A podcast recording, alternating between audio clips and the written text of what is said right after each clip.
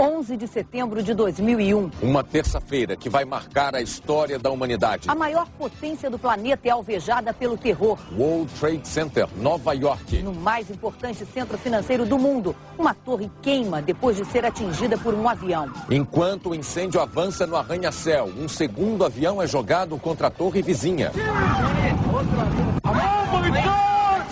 E em menos de duas horas, dois dos prédios mais altos do mundo se desfazem numa montanha de poeira e fumaça. Na cidade sede do poder americano, outra aeronave despenca sobre o Pentágono, o centro de inteligência militar. E mais um Boeing cai na Pensilvânia. O planeta em alerta geral. Chefes de Estado condenam o banho de sangue. E reforçam a segurança nas fronteiras. Bolsas de valores e moedas internacionais são abaladas pelos atentados. Nos territórios ocupados por Israel, palestinos comemoram comemoram a maior ofensiva terrorista de todos os tempos. E na madrugada, no mundo árabe, explosões. Mísseis riscam o céu de Cabul, a capital do Afeganistão. O Jornal Nacional mostra a análise de especialistas sobre as consequências dos ataques. O depoimento dos brasileiros que testemunharam a tragédia. O apoio oficial aos que estão nos Estados Unidos. O dia em que os americanos experimentaram o horror de uma grande guerra. O Jornal Nacional está começando agora.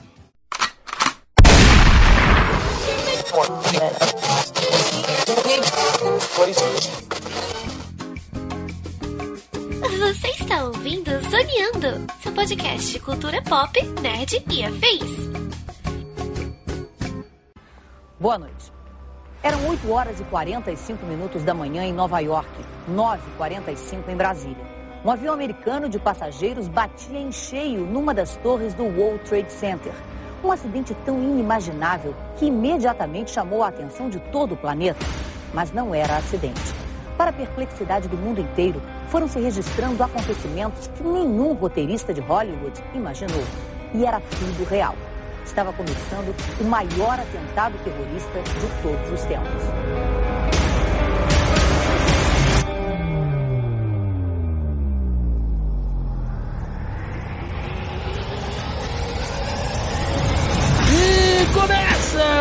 Mais um Zoneando Podcast, o seu podcast sobre cultura pop nerd e afins, meus amigos. E aqui, host neste programa, aquele que até hoje não sabe de onde veio a lenda urbana do plantão da Globo interrompendo a TV Globinho, estou eu, Thiago Almeida. Juntamente comigo ele, que veio para essa gravação com um misto de empolgação e desespero por saber que em algum momento terá de falar de religião e política no mesmo programa, senhor Joaquim Ramos. Quase todo desastre do planeta é, é, causado por incompetência ou negligência. Muitas vezes os dois ao mesmo tempo. É, e quando são os dois, vem caprichado, né, cara? É, ou...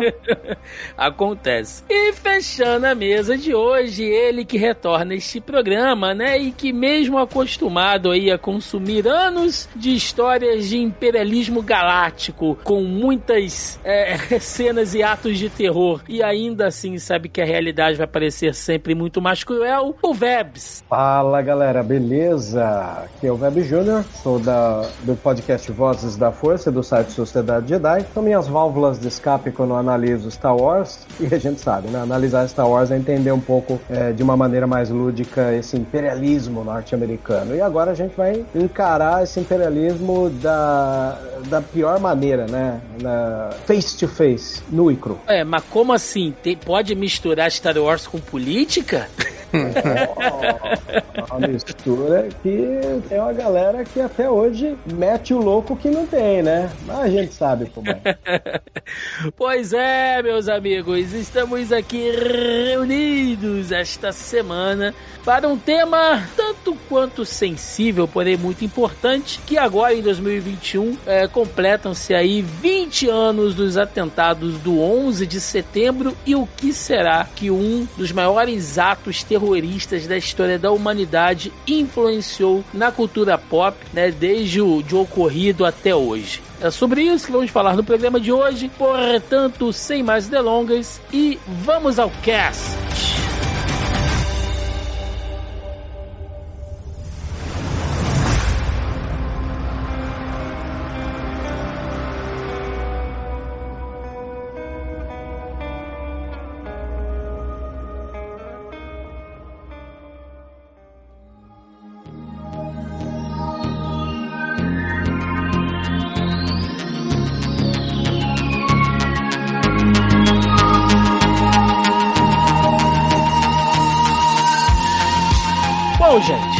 Começando nesse nosso querido programa aqui, uh, esse é um tema que eu já queria falar dele há algum tempo, né? Uh, quem já conhece aqui o nosso trabalho, quem já acompanha, sabe que eu adoro questões de, de documentários, filmes históricos, né? Séries, política, isso tudo. Só que nunca conseguimos uma maneira de tentar encaixar, né? Todo ano, quando chega em setembro, eu penso, preciso fazer alguma coisa sobre né, o atentado às Torres Gêmeas, mas acaba passando e a gente nunca consegue. E esse ano, onde completa-se aí, cara, 20, né? 20 anos, duas décadas desde o atentado, acho que não tem como, né? Acho que é o momento, assim, perfeito pra gente relembrar algumas coisas e perceber como que um único fato, não que ele seja pequeno, né? Mas como um único fato consegue realmente mudar, assim, a produção de conteúdo de toda uma indústria. É um daqueles momentos na história, né, que a gente vai que vai ficar a data no livro de história para sempre. Daqui a 100 Sim. anos vai olhar para trás, sabe? Tipo a Sexta-feira Negra. Ou... É, é, é, um, é um fato que é conhecido pela data, inclusive, né? O 11 é. de setembro, não é qualquer 11 de setembro, né? É o 11 de uhum. setembro. Então, só para deixar claro, né, é muito, muito importante, eu tenho que fazer aqui alguns avisos, né? Tem que fazer aqui uma série de disclaimers muito rápidos aqui antes da gente começar, que é o seguinte, gente. Um, tá? Aviso aqui. É, a gente sempre tenta trazer o humor, sempre tenta brincar aqui de alguma maneira, porque é o nosso estilo, é como a gente produz o conteúdo. Porém, hoje acho que é um assunto um, um tanto mais sério, um tanto mais sensível. Logicamente, né? A, a, gente ainda vai tentar deixar tudo da maneira mais leve possível, mas é, fazendo o possível para respeitar o tema, né? Então, é, nenhuma brincadeira aqui, nenhuma piada, né, caso aconteça e tal, peço que as pessoas realmente não, não levem a mal, porque é o nosso jeito, né? Então a gente vai tentar tratar o tema com o respeito devido, mas ainda assim usando a nossa linguagem. Segundo, o nosso intuito aqui não é focar em história, não é focar em política especificamente, tá? Uh, ninguém aqui é professor. Quer dizer, o Vebs é professor. Pelo menos eu e o Joca, a gente não é professor de história nem nada disso. Então. Pelo contrário, minha área é, é outra direção, mas tudo bem. pois é, então assim, é, se fosse para fazer um tema focado na parte política e histórica, a gente chamaria pessoas aqui, como nós fizemos lá no podcast de Chernobyl, quando a gente falou sobre a série, né, que a gente trouxe um professor de física e uma professora de história para ajudar a gente nessa contextualização. Então, assim, é, o nosso foco não é focar em história nem em política. A gente, porém, precisa passar aqui brevemente sobre alguns fatos, né, para tentar Sim, entender. É, é, porque é impossível a gente falar sobre a repercussão mundial do que gerou todos os, todos os filmes, todas as obras que a gente vai falar, sem trabalhar um pouquinho o porquê, a, a cadeia de eventos que levou a tudo isso. Exatamente. Como afetou o resto do planeta. Exato. E por fim, gente, é... são temas extremamente complexos aqui. A gente está falando sobre Oriente Médio, Ásia Central, religiões, política fronteiriça, economia, é, é uma série de coisas que não dá para você aprofundar em nada também. Geopolítica teria... do petróleo, Nossa, a gente mundo teria que islâmico. Fazer... A gente tem que fazer programas separados aqui, se fosse a intenção. Então, é... Fronteiras artificiais do colonialismo tardio. É, fora quando a gente vai pensar o quanto a mídia também forçou a barra, né? Porque ela criou uma islamofobia gigantesca, sim, né? Sim, a gente teria talvez, né, Web, se fosse o caso para aprofundar, explicar o que é o Islã e as ramificações do Islã, porque não é a mesma coisa, né? Não é todo barbudo que coloca uma, uma roupa de árabe, e eu tô sendo aqui o mais generalista possível, né? É o muçulmano padrão que você vê em, em um filme ou em um jogo de guerra atual, né? Tá longe de ser isso. Existe aí uma pluralidade, tá, gente, de povos e etnias e, e, e culturas dentro do islamismo, enfim, né? De todo esse universo árabe e muçulmano, enfim. Então são muitas questões que a gente teria que abordar aqui. Então, caso alguém fique Até aí pensando, porque... ah, vocês nem falaram, vocês nem explicaram lá de Maomé, por que, que os caras pensam assim. Gente, não é o intuito aqui. O intuito é a gente passar brevemente pelos fatos e tentar entender aí o avanço, né, e essa mudança de produção de conteúdo na cultura pop é, dentro desses 20 anos.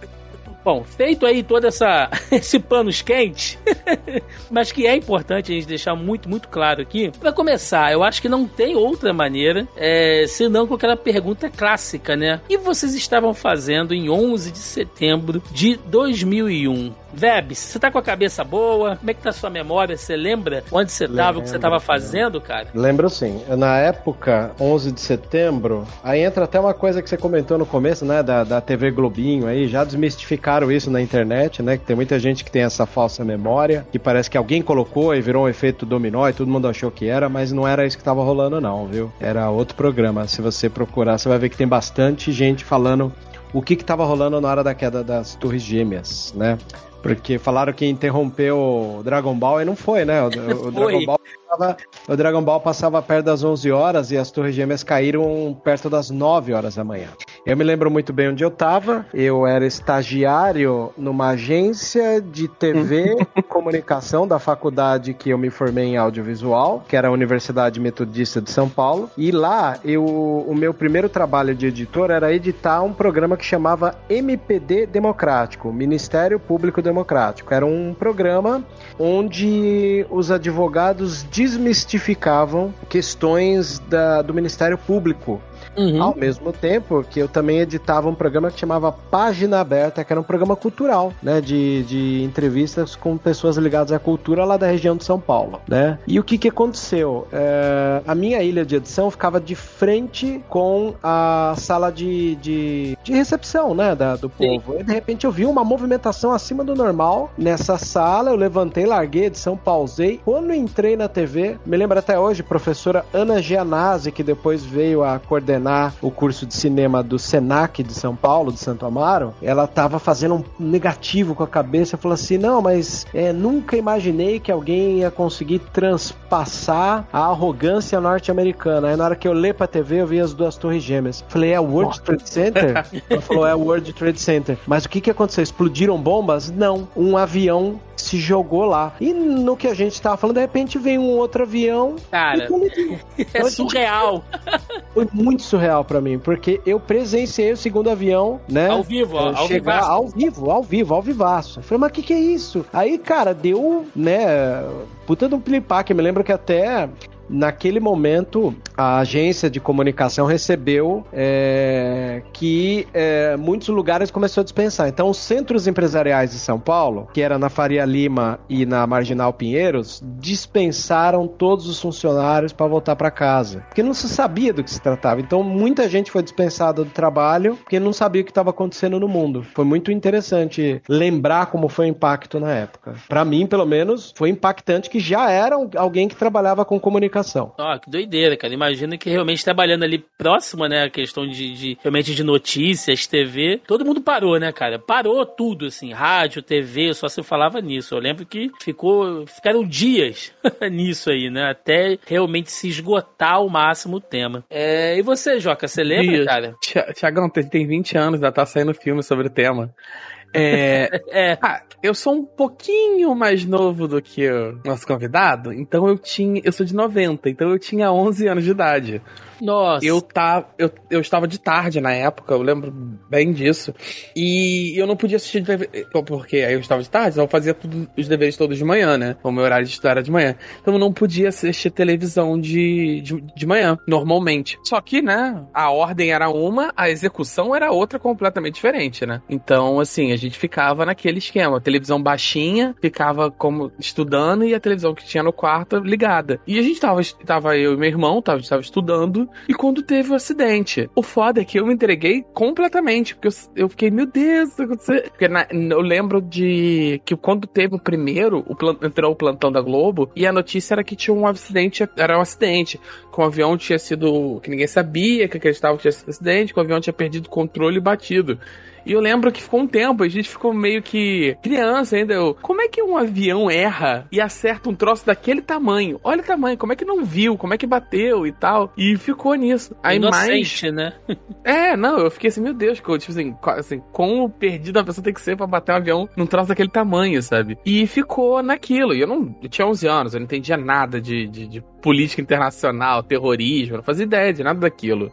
Então, a gente ficou. E eu lembro que a gente chegou, a gente foi pra escola de tarde e tal, e chegou lá, todo mundo ficou, meu, ah, não sei o que, blá blá blá. E eu estudava, eu já mencionei isso aqui, mas eu estudava no Colégio da Marinha. Então, a, o clima que tava entre os alunos que eram filhos de militar era meio pesado, sabe? Principalmente os, uns um pouco mais velhos, estavam, tipo, vieram de casa e o clima em casa tava assim, será que isso vai dar guerra? Será que vão chamar a gente? Como é que vai ser? Então, a galera tava num clima meio pesado. Então, várias, várias das professoras eram esposas de militares, etc, etc. Então, eu não entendi ainda a complexidade da coisa, mas, tipo, ficou um, um, clima de suspensão no ar bem, bem esquisito. É, eu lembro que, claramente, cara, eu, eu tava no ensino médio ainda, eu lembro de ter voltado pra, pra casa mais cedo um dia, se eu não me engano, era dia de simulado, porque a escola onde eu fiz o ensino médio era bem focada naquela questão de uh, preparatório, né, para vestibular e tal. E eu lembro de estar voltando para casa depois de fazer uma, uma prova e eu, na época eu morava em um, um, condomínio que a entrada dele tinha uma padaria e tinha uma pracinha assim, né? E quando eu tava passando em frente a essa padaria, eu vi uma galera assim, mais ou menos igual o Vebs falou, né? Você vê todo mundo correndo para frente assim de uma de uma TV que ficava em cima assim, uh, lá na lá na parede e todo mundo olhando e eu pensei que a princípio eu pensei que fosse algum jogo, né? Geralmente isso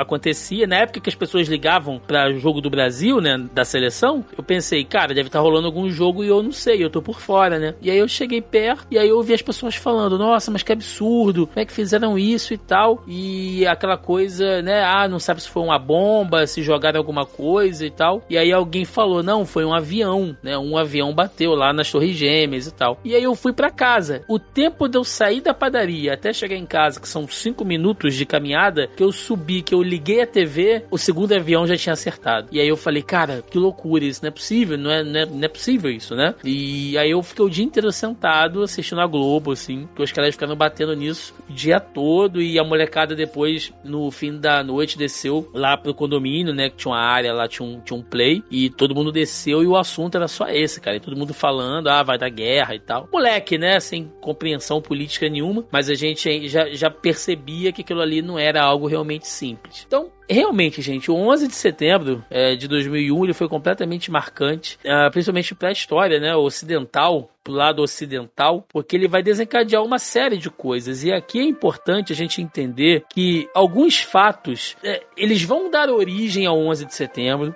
e fatos posteriores, por mais que eles não sejam é, intrinsecamente ligados, eles têm alguns reflexos ali, né? Por exemplo, a gente pode começar, vamos lá, no final dos anos 70, ali, basicamente 78, 79, 79, o que estava rolando? Guerra Fria, né? Estados Unidos, União Soviética, aquela disputa ali de território entre muitos países da Ásia, do leste europeu, enfim. E tinha um paizinho ali chamado Afeganistão, que era um país, um território estratégico, né? Com a ligação ali entre Índia, China, Rússia, né? Que, que conseguia ali é, ser quase um atalho entre muitas fronteiras, que era estrategicamente muito importante Uh, principalmente os soviéticos, né, que vinham avançando ali no seu esforço de catequização comunista. E nessa época, é, o Afeganistão estava em guerra, né, logicamente, para tentar ali não, não sucumbir, né, a essa ocupação soviética. E os Estados Unidos fizeram o que eles fazem de melhor, que é o que patrocinar a guerra, né? E eles, na época, eles estavam armando os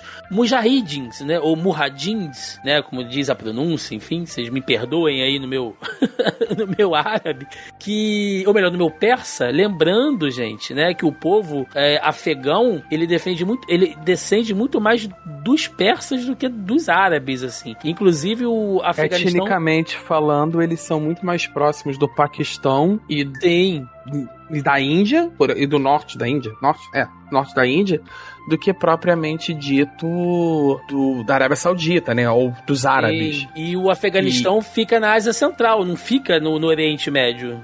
Uhum. é, bom, é bom também Se eu não me engano, ali é conhecido como a religião do Levante. Se eu posso estar maluco, o que é bem, o que é bem comum. E nessa época, né, como eu disse, os Mujahidins, né, eram patrocinados aí pelos Estados Unidos, eram armados, né, pelos Estados Unidos para tentar combater ali as tropas soviéticas soviéticas. E em que obra cinematográfica maravilhosa nós já vimos isso? o, o incrível documentário Rambo 3.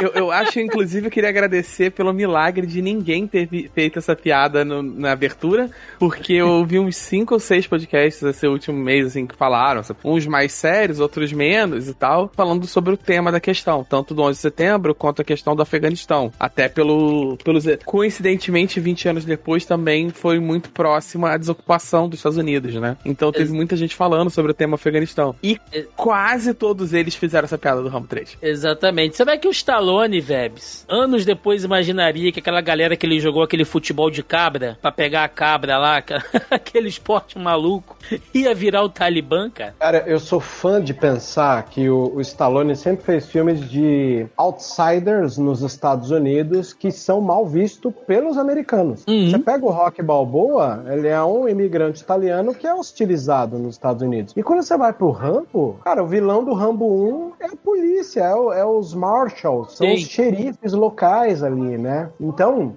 quando você tem Rambo 2 e 3, é, ele ser aquele é, soldado americano e tal, é, você não vê ele lutando à toa contra, é, como eu posso dizer, os regimes que não sejam americanos. Né? Ele vilaniza os americanos.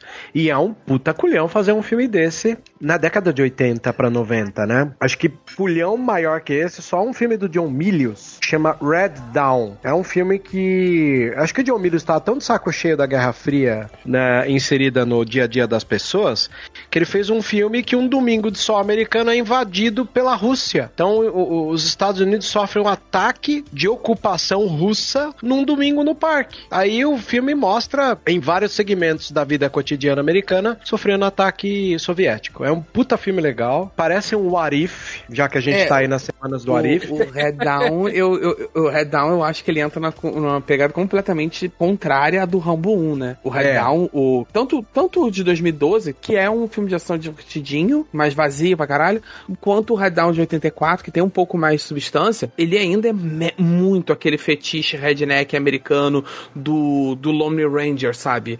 Eu aqui com meus 34 rifles de assalto comprado no Walmart, sobreviverei sozinho com lata de feijão, porque eu sou macho pra caralho, cabelo crescendo no peito ao som de, ao som de, de country e metralhadora, sabe? O Down, ele tem muito disso, sabe? Não, porque formamos uma milícia e sozinho, um grupo de adolescentes, jovens, vão conseguem é, enfrentar a ameaça, a ameaça vermelha e etc, etc. Ele tem muito desse fetiche americano. O, enquanto o Rambo 1, os outros dois eu, eu vejo menos isso. O Rambo 1 não, ele, ele fala muito mais, ele é uma crítica pesada à guerra do Vietnã. Ainda que a Sim. guerra do Vietnã seja mencionada, supramencionada é, no, no, na parada. Ele é um veterano que volta, ele volta todo fudido. O governo, todo mundo usou ele como uma arma, treinou ele como um assassino e depois abandona. E ele vira um, ele é um, no início do filme, ele é praticamente aquele o Ryu, né, andando pelo corpo do mais forte. Ele é um, ele é praticamente um mendigo, sabe? Ele é um morador de rua. E ele fica, e ele começa o filme procurando pessoas, né? E, e isso é uma temática que vai se repetir sobre os filmes de guerra, assim, não, não fugindo fugindo tanto do tema.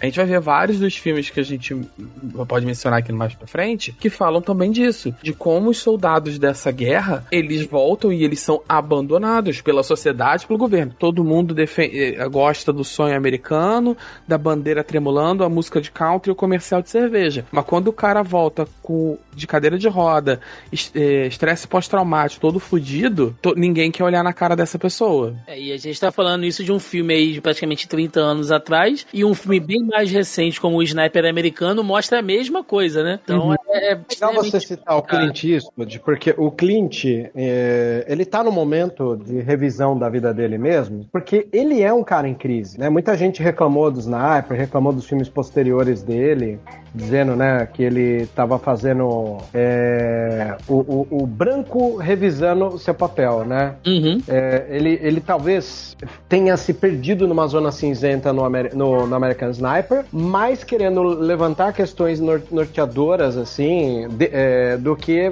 achar respostas. E isso você vai notar em A Mula depois, que ele é um velhinho branco, que é sem noção. Então, esse é um pouco do Clint falando, ó, oh, gente, eu tô deslocado no mundo que tá se transformando. Porque o próprio Clint fez um filme, já que você citou, do soldado americano que volta com sequelas, ele fez um filme maravilhoso que chama Flag of Our Fathers, né? Que é que veio com o nome de A Conquista da Honra. Sim, Vai contar a história maravilhoso esse daquela- filme. Aquele hasteamento da bandeira. E nesse filme vai mostrar o que, que é o papel do índio pele vermelha americana quando volta, sendo ele um herói de guerra. Cara, ele não é um herói de guerra. Ele continua sendo um índio pele vermelha que os caras olham feio. Parece que a gente tá fugindo do tema, mas não é. É, a gente tá. É, é preciso falar dessa, tanto da indústria bélica americana quanto a indústria de propaganda que alimenta esse discurso do. de levar a democracia, sabe? A América Fuck yeah, sabe? Do- dos Estados Unidos, esse pós-colonialismo americano. Você vai ter alguns filmes mais recentes, por exemplo, que tratam da questão também do negro, do soldado negro quando ele volta, sabe? Que ele vai com um discurso prometido de, de honra, de não sei o quê, e muitas vezes, como o exército é uma, uma saída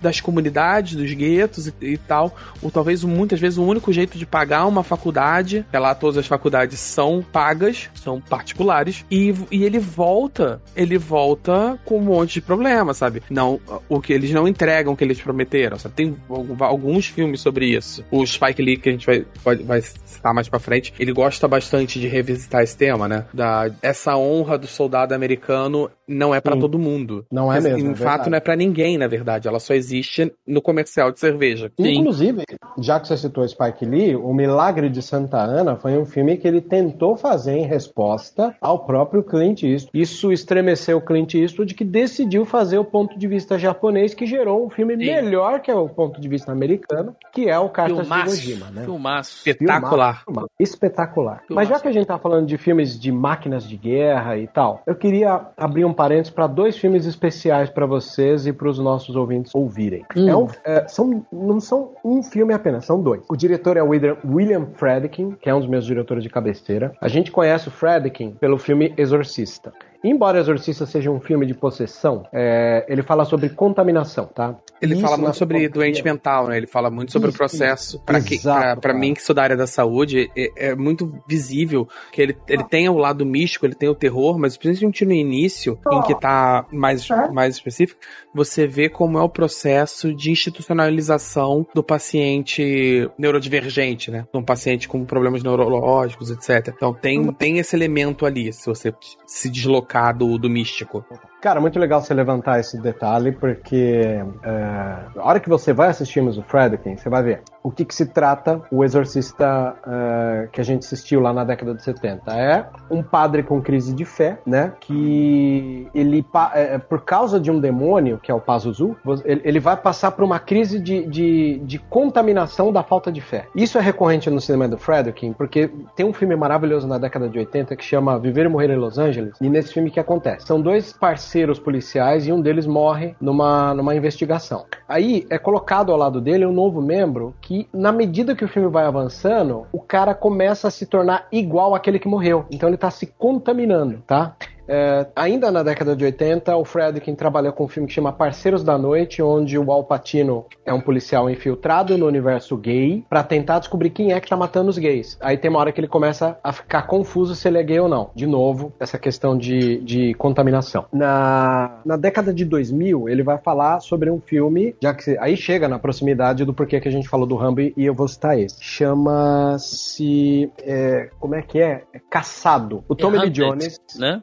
Hunted, né? O, o Tommy Lee Jones ele ensina um grupo de soldados a matar sem armas e um dos soldados interpretado pelo Benício Del Toro perde o, o controle e sai matando as pessoas. Aí o governo americano liga pro Tommy Lee e fala: ó, um dos seus alunos pirou e tá matando geral. É melhor você vir aqui pegar seu aluno. Então o que acontece? O aluno se contaminou e sai matando. E um dos outros dele que eu acho maravilhoso e cai muito nessa questão da psicologia que você citou é um filme que chama Bug, né? Eu não lembro o nome dele aqui, acho que é Possuídos, se eu não me engano. A Ashley Judd, ela vai cuidar de um cara que tem é, sintomas de guerra e ela é uma psicóloga para livrar ele da paranoia dele. A um dado momento, ela pega a paranoia do cara, né? E Tudo, de novo, guerra, infecção. Então, muito legal lembrar disso, já que você lembrou, né, do, do Rambo ser a máquina de matar aqui e os, os Marshalls vão querer pegar. O Bug, ele é um pouco disso também, é muito legal. É com o Michael. Shannon, não é? É excelente esse filme Esse também. mesmo, maravilhoso. Fredkin é um dos melhores diretores, da- na, na minha opinião, assim, da, da Hollywood suja, né? Excelente.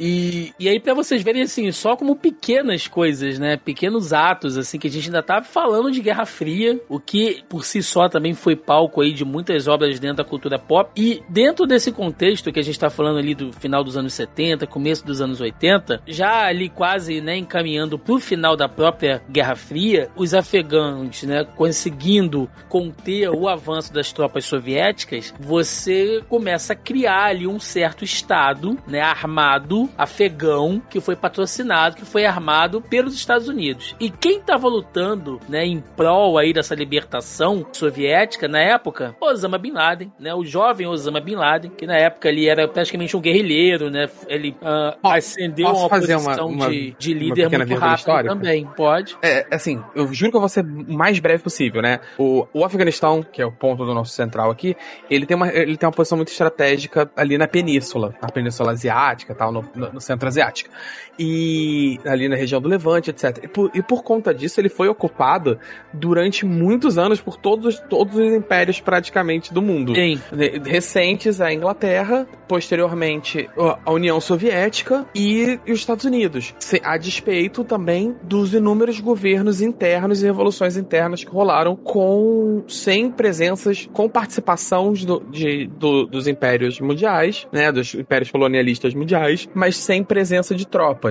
Então, assim, de modo geral, é, uma coisa que a gente vai, vai ficar presente, assim, que a gente mencionar, é que de modo geral, o, o Afeganistão não tem um período de paz nos últimos 200 anos, sabe? Tem. Ele sempre tem interpretação, pequenos períodos de combate e quase sempre de guerra civil, né? Ou guerrilha. Exatamente. E as coisas só vão, Joaquim, se transformando, tá? Nada tipo, ah, a, a, acabou aqui esse, esse conflito. Não, as coisas só vão gerando mais frutos, até porque, né, é, essas, esses insurgentes que foram apoiados pelos Estados Unidos, antes mais tarde, é, anos mais tarde, darão origem ali, ali ao que seria o Talibã, né? Que a gente está vendo reflexos disso novamente até hoje. E o próprio Osama, que lutou lá nessa guerra de resistência uh, aos soviéticos, e muita gente só ouviu falar do Osama Bin Laden após o 11 de setembro, é um cara que já vinha aí, entre aspas, nessa militância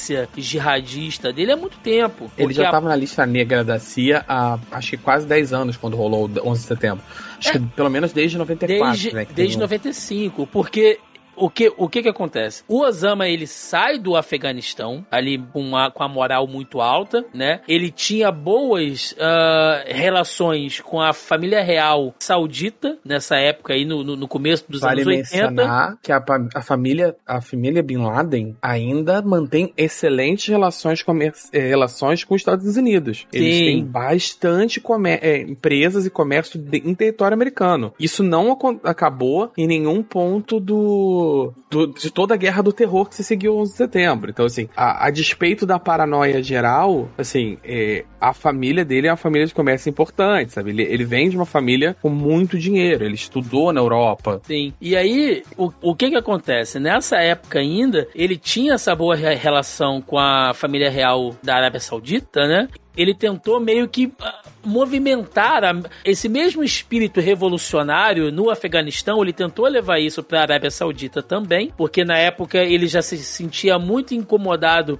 com os modos ocidentalizados né, lá da família real, e ele não estava gostando muito daquilo ali, porque na concepção dele, a Arábia Saudita deveria ser a grande liderança para a formação de um grande califado unificado do Islã. Né? Lembrando que a Arábia Saudita possui ali é, cidades que são extremamente importantes né, pro, pro Islã, como Meca, Medina. Então, para ideia dele, né, a grande vontade dele era que a partir dali fosse criado esse grande califado. Logicamente, uh, isso era visto já na época com uma visão muito radical. E ele vai pro Sudão, onde ele também é expulso ali no, no meio dos anos 90, porque ele tenta matar o, o Hosni Mubarak, que na época já era presidente do Egito, que também não é flor que se cheire, né? Mas ele tenta matar ali o Mubarak em 95 e aí perdem a cabeça dele e ele sai do Sudão, volta para o Afeganistão, onde ele já havia fundado a Al-Qaeda ali no final dos anos 80. Então, assim, já, já é um cara que quando ele chega no 11 de setembro, ele, ele já tá completamente envolvido nessa questão da jihad islâmica, né? Que eles levam.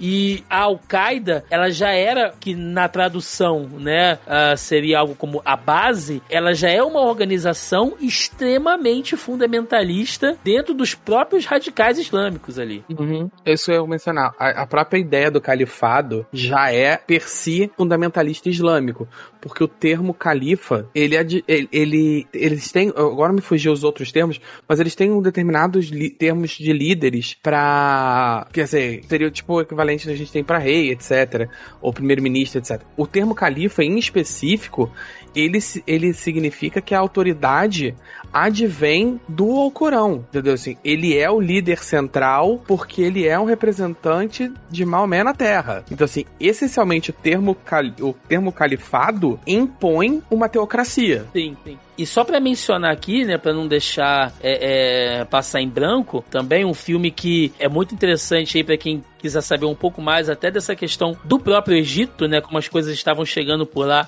como que culminou, né, muito dessa, dessa revolução política no Egito também, a qual o Osama ah, influenciou anos atrás. Eu sempre recomendo um documentário que é muito bom. Eu não sei se você já viu, Vebs, mas ele é ganhador do Emmy de 2013, se não me engano, concorreu ao Oscar como melhor documentário, que é A Praça Tahrir, tá na Netflix, documentário excelente, excelente. Ele é um documentário longo, mas ele mostra ali a, a, as movimentações dos jovens na, na Praça Tahrir, que vai levar a derrocada né, do Ronim Mubarak, já estava no, no poder desde os anos 80. desde quando o Osama não conseguiu matar ele. Então é um documentário excelente, cara, excelente também. Recomendo para todo mundo, tá na Netflix, puta documentário. Queria deixar claro que parabéns ao cara que ficou tantos anos no poder, que o Osama não foi o único que, que tentou matar ele, não. Parabéns pela perseverança em esquivar de bala aí, de veneno, bomba. Tem, tem. E, bom, nisso o Osama entra, né, pra lista aí dos mais procurados da, da CIA, né, tem aquela foto que aparecia em todos os telejornais ali, uh, da, da época do atentado, né, com a fotinho dele lá na lista dos 10 mais procurados do mundo. E aí acontece o 11 de setembro, que muda já a nossa percepção de muitas coisas. E a partir daí, né, Vebs? A gente pode dizer que progressivamente, e é o que a gente vai falar já já no nosso próximo bloco, é, há uma mudança, principalmente no público norte-americano, de que nós não temos mais a Guerra Fria. Todo aquele conteúdo dos filmes de Brucutu, dos filmes de guerra, né, que a gente assistiu ali do meado dos anos 70, anos 80, até ali iníciozinho dos anos 90. Enfim, né, você tem toda essa, essa mudança de paradigma que para o norte-americano os vilões não são mais os russos, não são mais os comunistas, os soviéticos ou os alemães, né? Ainda com aquela coisa bem. Uh, aquele resquício ainda dos filmes de guerra envolvendo a Segunda Guerra Mundial e tal. Agora o inimigo é outro, né? Agora o inimigo ele é muçulmano, ele, ele reza virado pra Meca, né? Ele, ele ele tem uma aparência muito específica, né? Com trajes muito específicos, com uma barba, um cabelo, uma postura. E a partir daí a gente percebe como que toda aquela produção de conteúdo que antes era voltada para a questão da Guerra Fria passa para essa quase islamofobia, né, Vebs? Cara, eu acho legal você comentar disso também, porque eu tenho bastante pessoas próximas que foram morar nos Estados Unidos e viram de perto o que, que é essa islamofobia, né? E ao mesmo tempo que isso ocorria, eu, pela minha natureza punk, né, e ser meio anti-imperialista, eu sempre tentei entender o outro lado. Aí entra uma série que, tipo, mexeu comigo profundamente, que é Homeland, né? Homeland é boa. uma série muito boa, escrito por alguém que esteve lá é, por perto, né? Ele, ele, é um cara que, como eu posso dizer, ele esteve por dentro da, da, da situação para poder escrever escrever uma série, né? No caso, é o, o Alex Gansa, acho que é esse o nome do, do, do, criador da série. E ele criou uma série ali que tem sete temporadas ou seis, e todas pegando o, o, o contrapeito do americano ali, né? O contrapeito do americano, essa coisa do tipo, o, o, que que pra ele gera situações que, que, que geram desconforto, entendeu? Então, já que você falou de islamofobia, a melhor série sintoma para entender como funciona a islamofobia é Homeland. Eu recomendo para todo mundo ver. Assim, a gente poderia até fazer um programa depois disso também. A gente chama até o, o Vebs aqui depois, que acho que poderia falar muito bem disso. É nítido como a produção, principalmente cinematográfica dos Estados Unidos, ela trabalha de maneira muito homogênea por eras, né, Vebs? Você tem a era ali dos filmes de, de western, né? Do, dos, dos filmes de Bang Bang, onde o vilão era o mexicano, era o, o índio norte-americano. Depois você começa a partir para essa coisa uh, dos filmes mesmos que, que, que, pegam a questão da vilania, que vem como herança da Guerra Fria, do soviético e tal. E aí agora a gente chega principalmente nessa questão do muçulmano, né? Como, como vilão, né? É bem. É uma, é uma linha que ela é até um pouco fácil da gente traçar aí em cada. por algumas décadas. Se você parar para analisar, quando Hollywood criou o filme de monstros em 1950, Drácula do Bela Lugosi, Frankenstein, né? Na, na pesquisa da história do cinema, você vai entender que o filme de horror era uma personificação do medo do comunismo. Então a Guerra Fria sempre está quentinha, nunca está fria, né? Ela tá sempre quentinha. E por conta disso, é, se enraizou no americano a cultura de temer o que ele não conhece e combater o que ele não conhece. Então virou um costume meio que de praxe, sabe? Dentro da cultura que ele consome. Então ele vai jogar um jogo, ele pega um Medal of Honor, ele vai pegar um, um, um Call of Duty, é tudo baseado em vilanizar etnias diferentes, né? E é engraçado, né? A gente tá falando igual, eu falei que eu, eu, eu vim do universo de Star Wars. E o universo de Star Wars é aquele onde o George Lucas quer trabalhar que as pessoas estejam ligadas ao universo de etnias também, né? É, a quantidade de alien que tem numa saga como Star Wars é feita justamente para se tolerar as etnias diferentes. Por isso que você tem um Jar Jar Binks que parece um jamaicano, um ato que parece turco. Então essas são as partes da alegoria onde o cinema americano, dentro da sua inocência, cumpre muito bem o papel, sabe? Mas eu fico realmente decepcionado quando a gente para para pensar quando o cinema anda na contramão e cria monstros, né? Como principalmente monstros ligados à xenofobia. Perfeito. E daí para frente, gente, a partir do 11 de setembro, diversos outros fatos, né, começam a agravar essa coisa da islamofobia ou de você colocar o muçulmano, o árabe como o vilão, né? Fatos realmente políticos ali uh, que começam a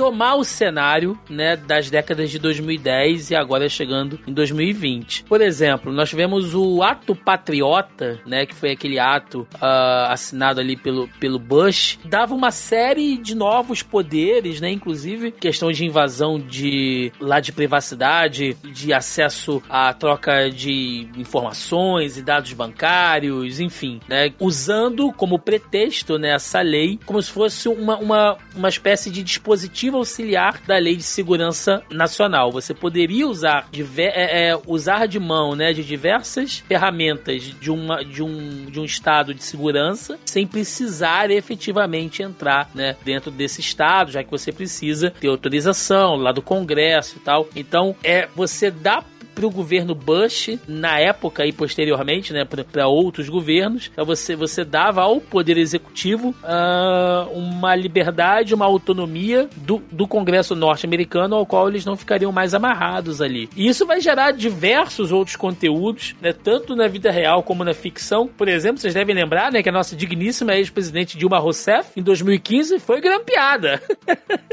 pelo governo dos Estados Unidos e saiu Onde? Lá no, no vazamento do Wikileaks. Gente, isso parece que tem 50 anos já, né? Que é o caso Snowden. que tem filme também sobre isso. Então a gente começa a ver alguns desdobramentos aí também, né? Como os Estados Unidos usam é, essa lei do ato patriota para espionar mesmo o chefe de Estado e, e foda-se, né? Naquele jeitinho não é, norte-americano. não é a primeira vez que eles fazem isso, né? É, há uma certa tradição entre os governos demo- democratas, o Bush era. Não, Bush era republicano, perdão. Entre os governos republicanos nos Estados Unidos, de fazer essa propaganda. A, a guerra às drogas nos anos 70 e 80, ela também se usa disso. Ela, ela também se usa de fazer um processo intervencionista na América do Sul, sabe? Ocupações na Colômbia, Venezuela, etc, etc. Você vai ter outros eventos durante o último, o último século em que se usou da, das guerras fantasmas americanas para fazer atropelar ah, órgãos internacionais, atropelar o próprio Senado americano e, e se aproveitar disso para dar mais poderes ao governo. É, mais uma vez, mencionando as guer- a guerra às drogas, ele vai usar esse, eles vão usar esse mecanismo da, da guerra às drogas para perseguir o, o- grupos opositores, como os hippies e, e os panteras negras. Você vai ter, mais uma vez, as coisas estão conectadas. Você vai ter esse, eventos como esse também durante a, os anos 10, né? 2010, 2001 a 2010, ali no governo Bush e tal,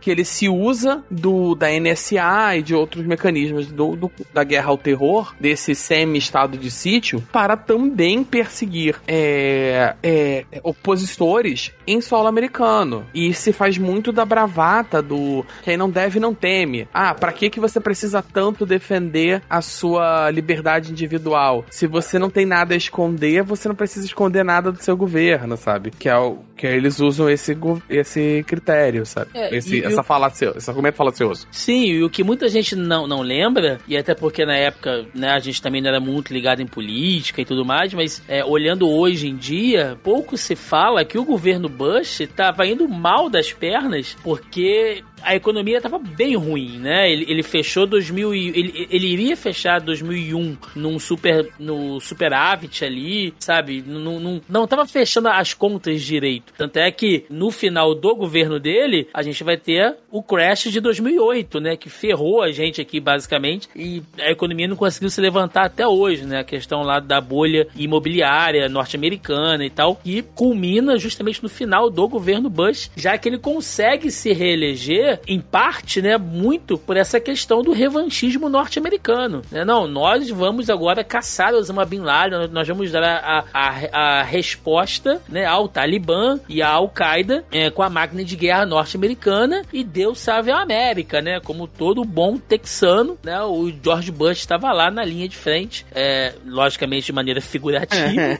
né? Ah, Obviamente figurativa, né? é, exatamente. E isso trouxe poder a ele aí, suficiente político, né, para ser reeleito aí com uma margem ampla. Falando do, do Bush, eu fico lembrando de quando chegou a notícia pra ele, ele tava visitando uma escolinha e segurou o livro de ponta cabeça, olhando pro nada. Nossa. Cara dele, É, a escutando a cara notícia. dele é pasmo, assim, do tipo, que bosta, né, meu? Ao mesmo tempo, que bom, porque ele podia Sim. virar o bélico que todo cara sonhava, né? O bélico que todo mundo queria, né? É, e, e aí, Vebs, entra inclusive no que a gente falou agora há pouco no, no início, que começam a haver desdobramentos do 11 de setembro, né? Que, por exemplo, essa força política que o governo Bush consegue com a retaliação é, depois do atentado deu força a ele também para conseguir passar, para conseguir ah, negociar com, o- com o Congresso norte-americano autorização para invasão no Iraque, cara. Isso em 2003. Então você tem os Estados Unidos numa frente de batalha no Afeganistão e ao mesmo tempo aquela invasão lá ao Iraque em 2003 com as acusações de que o, o governo de Saddam Hussein estaria ali produzindo e escondendo armas químicas, né? E aí a gente sabe muito bem é, como isso terminou, né? Com a, com a morte ali do, do, do Saddam Hussein em 2006, se eu não me engano, onde ele foi entregue, né? Pelas tropas americanas, pela, pe- pelas forças né, norte-americanas. Ele foi ba basicamente entregue aos seus opositores que enforcaram ele ali uh, e executaram Saddam Hussein. Tô passando pano pro Saddam Hussein? Não, né? Que queime no inferno, como ele bem merece. Mas novamente, de novo, né, hoje os Estados Unidos influenciando muito da política nessa região. E o Vebs, que é aí da, da escola de Star Wars, sabe o que acontece quando a gente dá muito poder político a uma pessoa, né, Vebs? Chanceler Palpatine tá aí que não, não deixa a gente mentir no que acontece depois disso. Pois é, poderes emergenciais pro cara, para ele poder instaurar a ditadura num jogo de tabuleiros que ele fez igualzinho aquele velhinho da animação da Pixar Né? Ele jogou contra ele mesmo, assim. Exatamente. E aí, na virada de 2008 para 2009, né, o Bush sai e larga a bomba pro Obama, ao mesmo tempo que ele prometeu ali, né, que iria retirar as tropas lá do, do Iraque, porque no fim das contas, né, a, a invasão do Iraque, todo mundo sabe que foi por questões políticas e econômicas, né, tendo muito a ver com o mercado de uh, extração de petróleo e tal. Não foi achado não nenhuma arma ele, né? química. Né? É, não, fazia tudo parte do grande jogo. Imobiliário. Também também, também. Então. Mas no fim das contas, a gente sabia que não tinha uma arma química, Joaquim. Não tinha nem um POC de arma química lá. Então, é, é, é, foi uma coisa realmente tem forjada. Tem mais química no, em helicóptero de senador nacional do que ela oh, tinha lá no país Mas inteiro. não é mesmo? Não é mesmo? É verdade. É verdade. Então... Eu tenho que me segurar que eu vou ficando muito amargo quando eu vou, vou falar desses assuntos.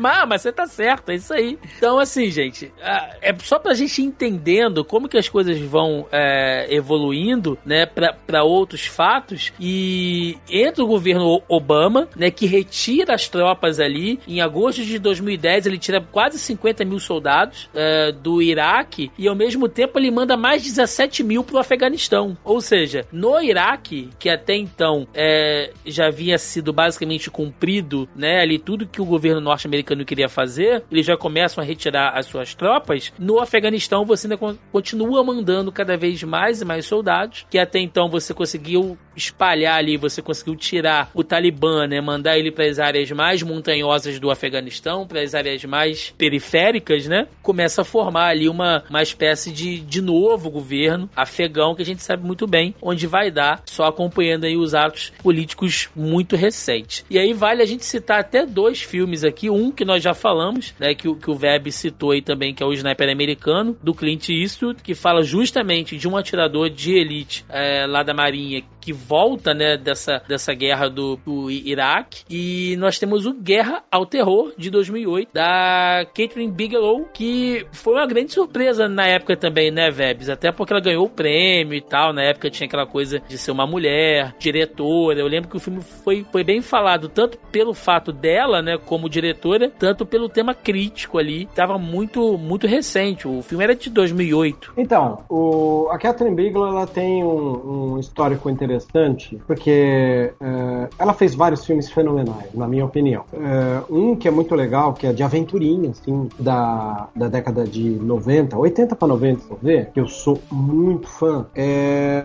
o. Deixa eu ver se eu lembro aqui. Bom, primeiro que ele, ela tem um, um meio de horror de, da, do final da década de 80 que chama Quando Chega a Escuridão. Eu lembro que foi a primeira vez que eu me liguei em um, um, um filme que ela dirige, tá? Mas o mais famosinho dela, sem sombra de dúvida, é Caçadores de Emoção. É um filme com Ken Reeves novinho, Patrick Swayze, né? Eles são ladrões lá, Point Break, acho que esse que é o nome original. Né? Uh, aí ela tinha meio que sumido, assim. Ela, e ela era casada com James Cameron. Aí, ironia do destino, eles vão se encontrar lá na, no Oscar de 2009. Ela com um filme independente que vangloriava o soldado norte-americano, que é o Guerra ao Terror. Enquanto o James Cameron vinha com um filme de retórica velha, né? De coloniz... colonizado versus colonizador. E nessa, ele era o milionário. Então é muito bizarro pensar, né? Que está só os Estados Unidos para criar isso mesmo, né? Um filme independente que vangloria soldado americano de direita e um filme milionário meio de esquerda, né? Progressista do colonizado versus colonizador. E no final, quem ganha foi ela, né? O, o Cameron rapelou os prêmios técnicos até porque ele estava inaugurando o sistema de 3D no cinema com todos os recursos possíveis. E ela ganhou de filme, roteiro, acho que diretora também, não vou lembrar. Aí, Vale- é, pode falar. Vale a, a vale a menção que os dois filmes, eles não são tão, de tão paralelos assim. Os dois têm a retórica a, a belicista americana é, é, colonialista. O, o filme do James Cameron ainda é um filme de Salvador Branco. É o homem branco, cowboyzão, sei que, chega, chega numa terra distante e salva o povo selvagem, liderando eles pelo seu destino manifesto de homem branco salvador. Enquanto dela tem uma retórica muito mais clara do, do, do jovem, ainda do jovem, do jovem americano, etc, etc, que vai lá sofrer levando a democracia América que é a águia careca de, de asas abertas. Mas os dois têm a retórica belicista americana, ainda que o filme do James Cameron enfeite mais com uma magia ali, com uma, uma ficção científica, mas os dois têm a retórica do Salvador branco levando a democracia para os povos selvagens. Eles não são tão paralelos assim. Eles não são. É. Tanto, tanto é que tem, que tem aquela brincadeira que você pode, se você substituir só os termos, né? O roteiro de Avatar vira Pocahontas, né? É verdade. também. Ou Dança com Lobos. Ou Toca com Lobos, né? É verdade. É. O homem branco que leva a civilidade ao, ao selvagem indígena, né? É, bem por aí. É, é, Essa, essa retórica que eu trouxe aqui de, de paralelismo, ela só esteve perante a premiação. Né? A gente Sim. for analisar grosso modo a história, continua sendo ah, o belicista americano ali, curtindo o poder bélico na, na roupagem mais entre, de entretenimento possível. Exato. Mas aí, eh, a gente entrou nisso pra falar, enquanto o Hurt Locker, né, o Guerra ao Terror, ele era um filme que rodeava a vida do cara que desarma a bomba, eu acho interessante o, o Hora Mais Escura, o Zero Dark 30, porque ele circunda uma jornalista, né? A Uhum. Jessica Chastain, que eu acho uma mulher incrível, fenomenal, talvez a minha, a minha atual musa do cinema americano é a Jessica Chastain, que eu acabei conhecendo num filme de mesmo da mesma época aí, que era o Árvore da Vida do Terrence Malick, e esse era o segundo filme que ela tava ali batendo de frente ali com várias atrizes, né? Não lembro, vou até olhar aqui se ela concorreu como atriz, porque ela, ela, ela chegou chegando, a Jessica Chastain, né? E esse filme tá vamos ver quais indicações que ela, ela teve. De Oscar ele ganhou de edição de som, mas ele ganhou indicações da Jessica Chastain, né, como atriz, é, filme do ano, mas perdeu. Um roteiro que acho que é o que infelizmente ela o filme perdeu e ele merecia, que é um roteiro do Mark Boal e edição, né, porque ele tem um quê de, de, de documentário e jornalismo, embora seja um filme de ficção. Mas o roteiro do Boal, eu acho que ficou, eu fico um, pouco triste de pensar que ele perdeu, porque o Boal, ele tinha feito Detroit em Rebelião, Operação Fronteira, que é aquele filme que a gente vai ver da Netflix um pouco depois, né? Foi um filme que demorou pra sair, Sim. né? E eu gosto. Eu Eu gosto, acho eu gosto é bacana. também, tá?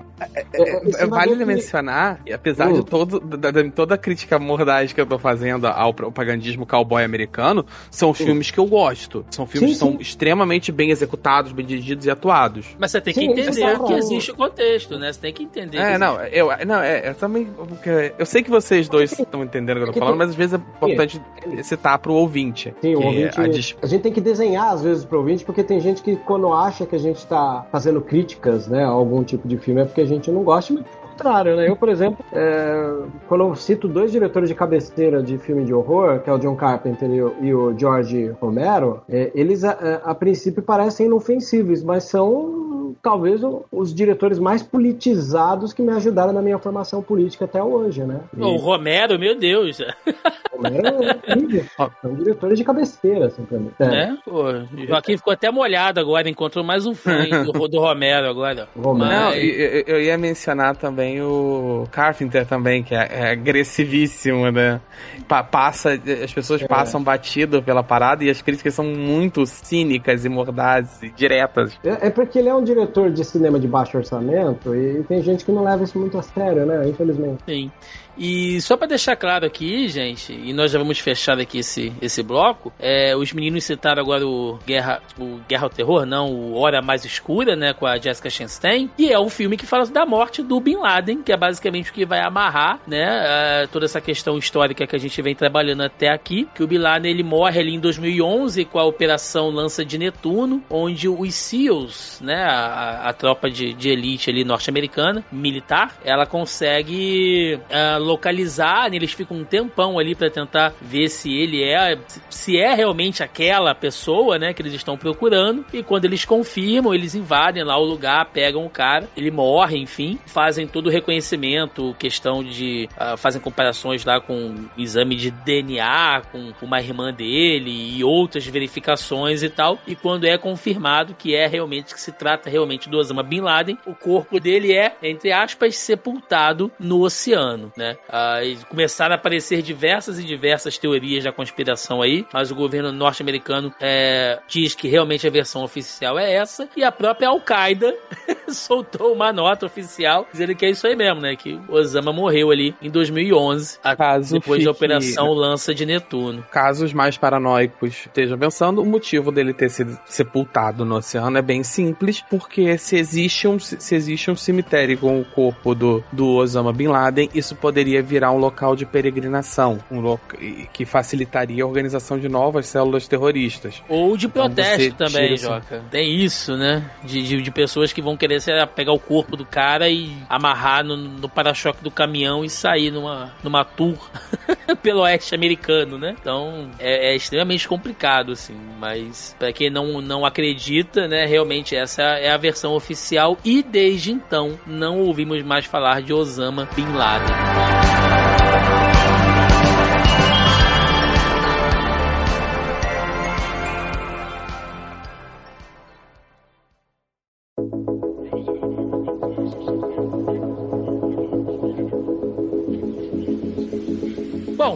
É, então a gente falou nesse bloco inicial, a gente tentou dar uma contextualizada aqui dos principais fatos e acontecimentos na política norte-americana e também envolvendo aí, né, não só o Afeganistão, como outras localidades, outras guerras, outros conflitos no Oriente Médio e na Ásia Central, né, que vão corroborar, né, e vão influenciar cada vez mais essa produção de conteúdo. A gente citou aqui alguns filmes, alguns documentários ao longo desse nosso bloco anterior, mas agora a gente vai realmente focar só nas obras que tenham a ver com o 11 de setembro. Então a gente separou aqui alguns filmes, documentários, né? A gente vai falar rapidamente aqui sobre quadrinhos também, que tenham a ver com essa pegada do 11 de setembro. E eu vou pedir pro Vebs, nosso convidado aí, que eu sei que vai trazer alguma coisa bem diferentona aí. Fala aí, Vebs, o que, que você traz aí na nossa primeira rodada de obras é, influenciadas ou que tratem diretamente do 11 de setembro? É, eu começo pelo melhor ou termino pelo melhor? O que, que vocês acham? Você que manda, você que manda, a casa é coração. sua, a casa é sua. Ah, vamos lá. Minha primeira recomendação sobre 11 de setembro, ela vai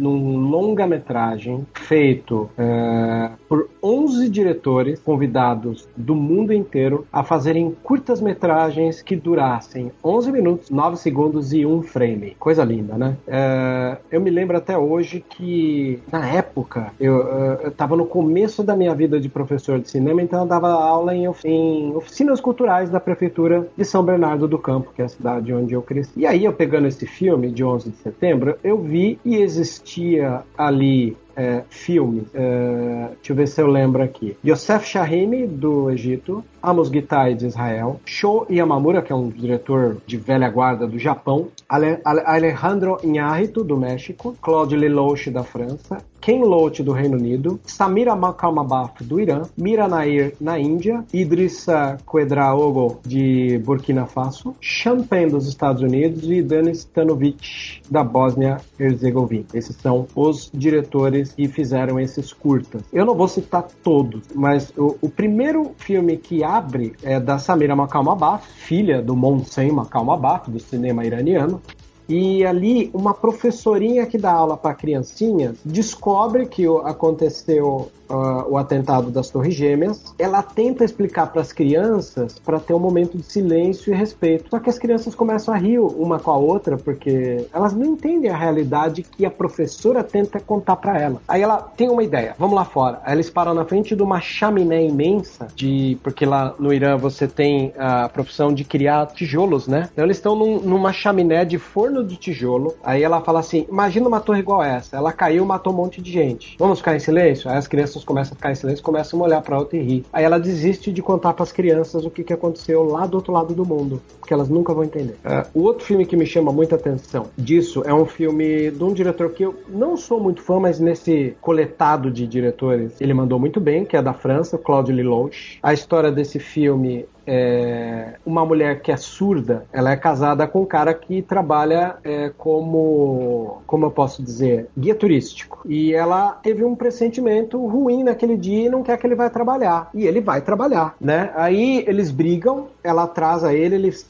diz que não vai ficar com ela e sai. Nisso ela tá lá arrumando a casa e a TV passa pela a, a, a, câmera, né, da narrativa passa pela TV e mostra já as torres gêmeas e ela não estava assistindo a TV, ela é surda, então ela não, não, se ligou. De repente a luz pisca, que é dando a alusão de que o segundo avião caiu, né? Aí que acontece? Quando ela vai na TV e ela vê que tá a, a queda das torres gêmeas, ela lembra que o marido dela, que brigou com ela minutos ali, é, era um dos caras que trabalha na torre. Nossa. Quando ela tá desesperada, toca toca a campainha, ela abre a porta, tá ele, daquele jeito que a gente via nas imagens, as pessoas cheias de. de. Fuligem, né? De, de... Fuligem. Ele, ele abre a porta, ela abre a porta, olha para ele, ele tá chorando. E aí ele abraça ela, tudo cheio de fuligem, machucado. Ah, eu tô todo né? arrepiado já. Eu preciso ver isso Cara, aí, velho. Maravilhoso. Porque provavelmente acho que na hora que ele tava chegando atrasado pro trabalho, caíram as torres, né? Ah, um dos mais incríveis é do, do Ken Loach. O Ken Loach, por natureza, já é um diretor político, né? E o curta dele é um chileno que vai contar o outra face do 11 de setembro. Ele vai contar quando os Estados Unidos bombardearam o, o Chile, né? Quando teve o, o golpe, eh, jogaram bombas no prédio que estava o Salvador, Salvador Allende Ente. e colocaram isso, é, e colocaram o, o Pinochet lá. Aí uhum. ele, que era um cara contra o Pinochet, teve que ficar exilado e foi morar na Inglaterra. Então ele, o, o, o curto inteiro é ele tentando redigir uma carta para alguém no, no, no, Chile entender o outro lado do 11 de setembro. É de arrepiar, porque ele tem um formato meio que de, de documentário, né? Uh, e o outro curta que eu não tenho como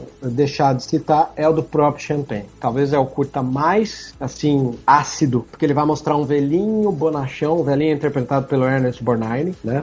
E o que que acontece? Esse velhinho, ele, ele tá na rua, ele chega em casa e você vai ver que ele vive pra presença da mulher que morreu. Então ele pega o vestido da mulher que morreu, fica na cama. Ele fala das flores e põe as flores na janela, né? Aí você tem o cotidiano dele. Ele pega pão, ele passa roupa, conversa imaginariamente com essa mulher, né? E até que ele, ele vai dormir, é, porque ele é um senhor aposentado, e a sombra que bate na janela do apartamento que ele mora, ela some essa sombra porque é uma das torres que cai. Quando a luz bate na janela, acorda ele com a luz do sol. Aí ele acorda, as flores que estavam no parapeito da janela florescem por causa da luz do sol que bate na janela, porque uma das torres cai, e ele fica feliz. As flores, olha, elas nasceram. Aí ele vai na janela, pega as flores, tá cagando pro que tá acontecendo lá fora e vai até a beirada da cama. Olha, meu, meu amor, as flores nasceram, as flores. Aí é como se ele tivesse caído na real. Ele tá conversando com a presença da mulher que morreu. Aí ele fala: pô, você tinha que estar tá aqui para ver isso, as flores nasceram. Aí ele começa a chorar. Aí a câmera sai de dentro da, da, da do apartamento, vai para fora do AP e a sombra que tá na janela do lado da janela dele, é, você vê a silhueta da sombra da segunda torre caindo. E ele tá chorando lá. É de arrepiar. Champagne é um gênio. Incrível. Esse, né, você vê, porque é um velhinho bonachão, mas ele é um, ele é um egoísta, ele só vê o mundo dele. É quase que um paralelismo com o próprio Estados Unidos, né? Que sensibiliza os outros quando demonstra, mas no fundo, no fundo, só tá olhando dele, né? Vou colocar na minha lista agora, velho. Preciso ver.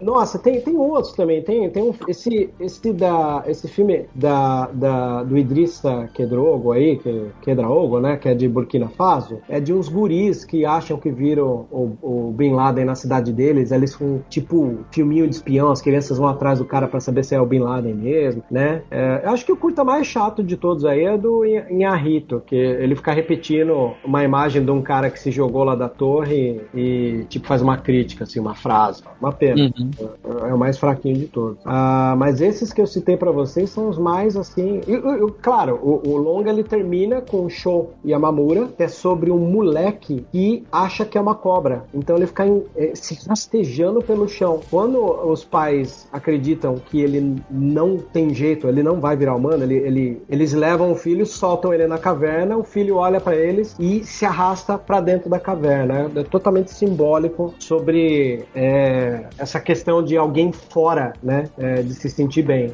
termina com esse filme do Shoei Yamamura. Muito bom, vale muito a pena. Essa é a minha primeira indicação de filmes do 11 de setembro. Excelente, excelentíssimo. Joca, traz um aí pra, pra rodada é, o, é um documentário que eu vou trazer. Ele é, ele é apresentado né, pelo Marcos Uchoa. Ele é um documentário. Ele tem no Glo Globoplay. A boa parte das imagens é. Eu não tenho certeza, eu não achei essa informação, mas eu acredito que sejam imagens de arquivo de gravações para o Globo Repórter, né? Então tem bem aquela característica do, do, do, do, dos documentários da Globo e tal.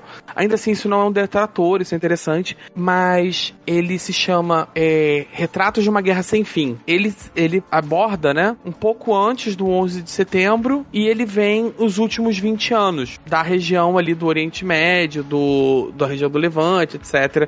Não apenas a questão do, do, do Afeganistão, mas como do Irã, fala um pouco sobre o Paquistão, fala sobre outros países ali da região e, e é, ele é mais ele é bem focado, de modo geral, na vida das pessoas. Como a, essa constante guerra americana, né, contra o terrorismo e tal, e essa retórica toda de ocupação ali da região da Ásia Central, do Oriente Médio, ele ela vai afetar a vida daquelas populações. Ele fala sobre como era, mostra imagens, fala sobre, ah, sobre como era a vida antes e depois da queda do Saddam Hussein, sobre os governos, o governo do Afeganistão e por aí vai. Ele fala da, da questão, por exemplo, da, da grande desconfiança que o público, que o público afegão tinha com o governo, o governo interino que se assumiu depois da ocupação americana.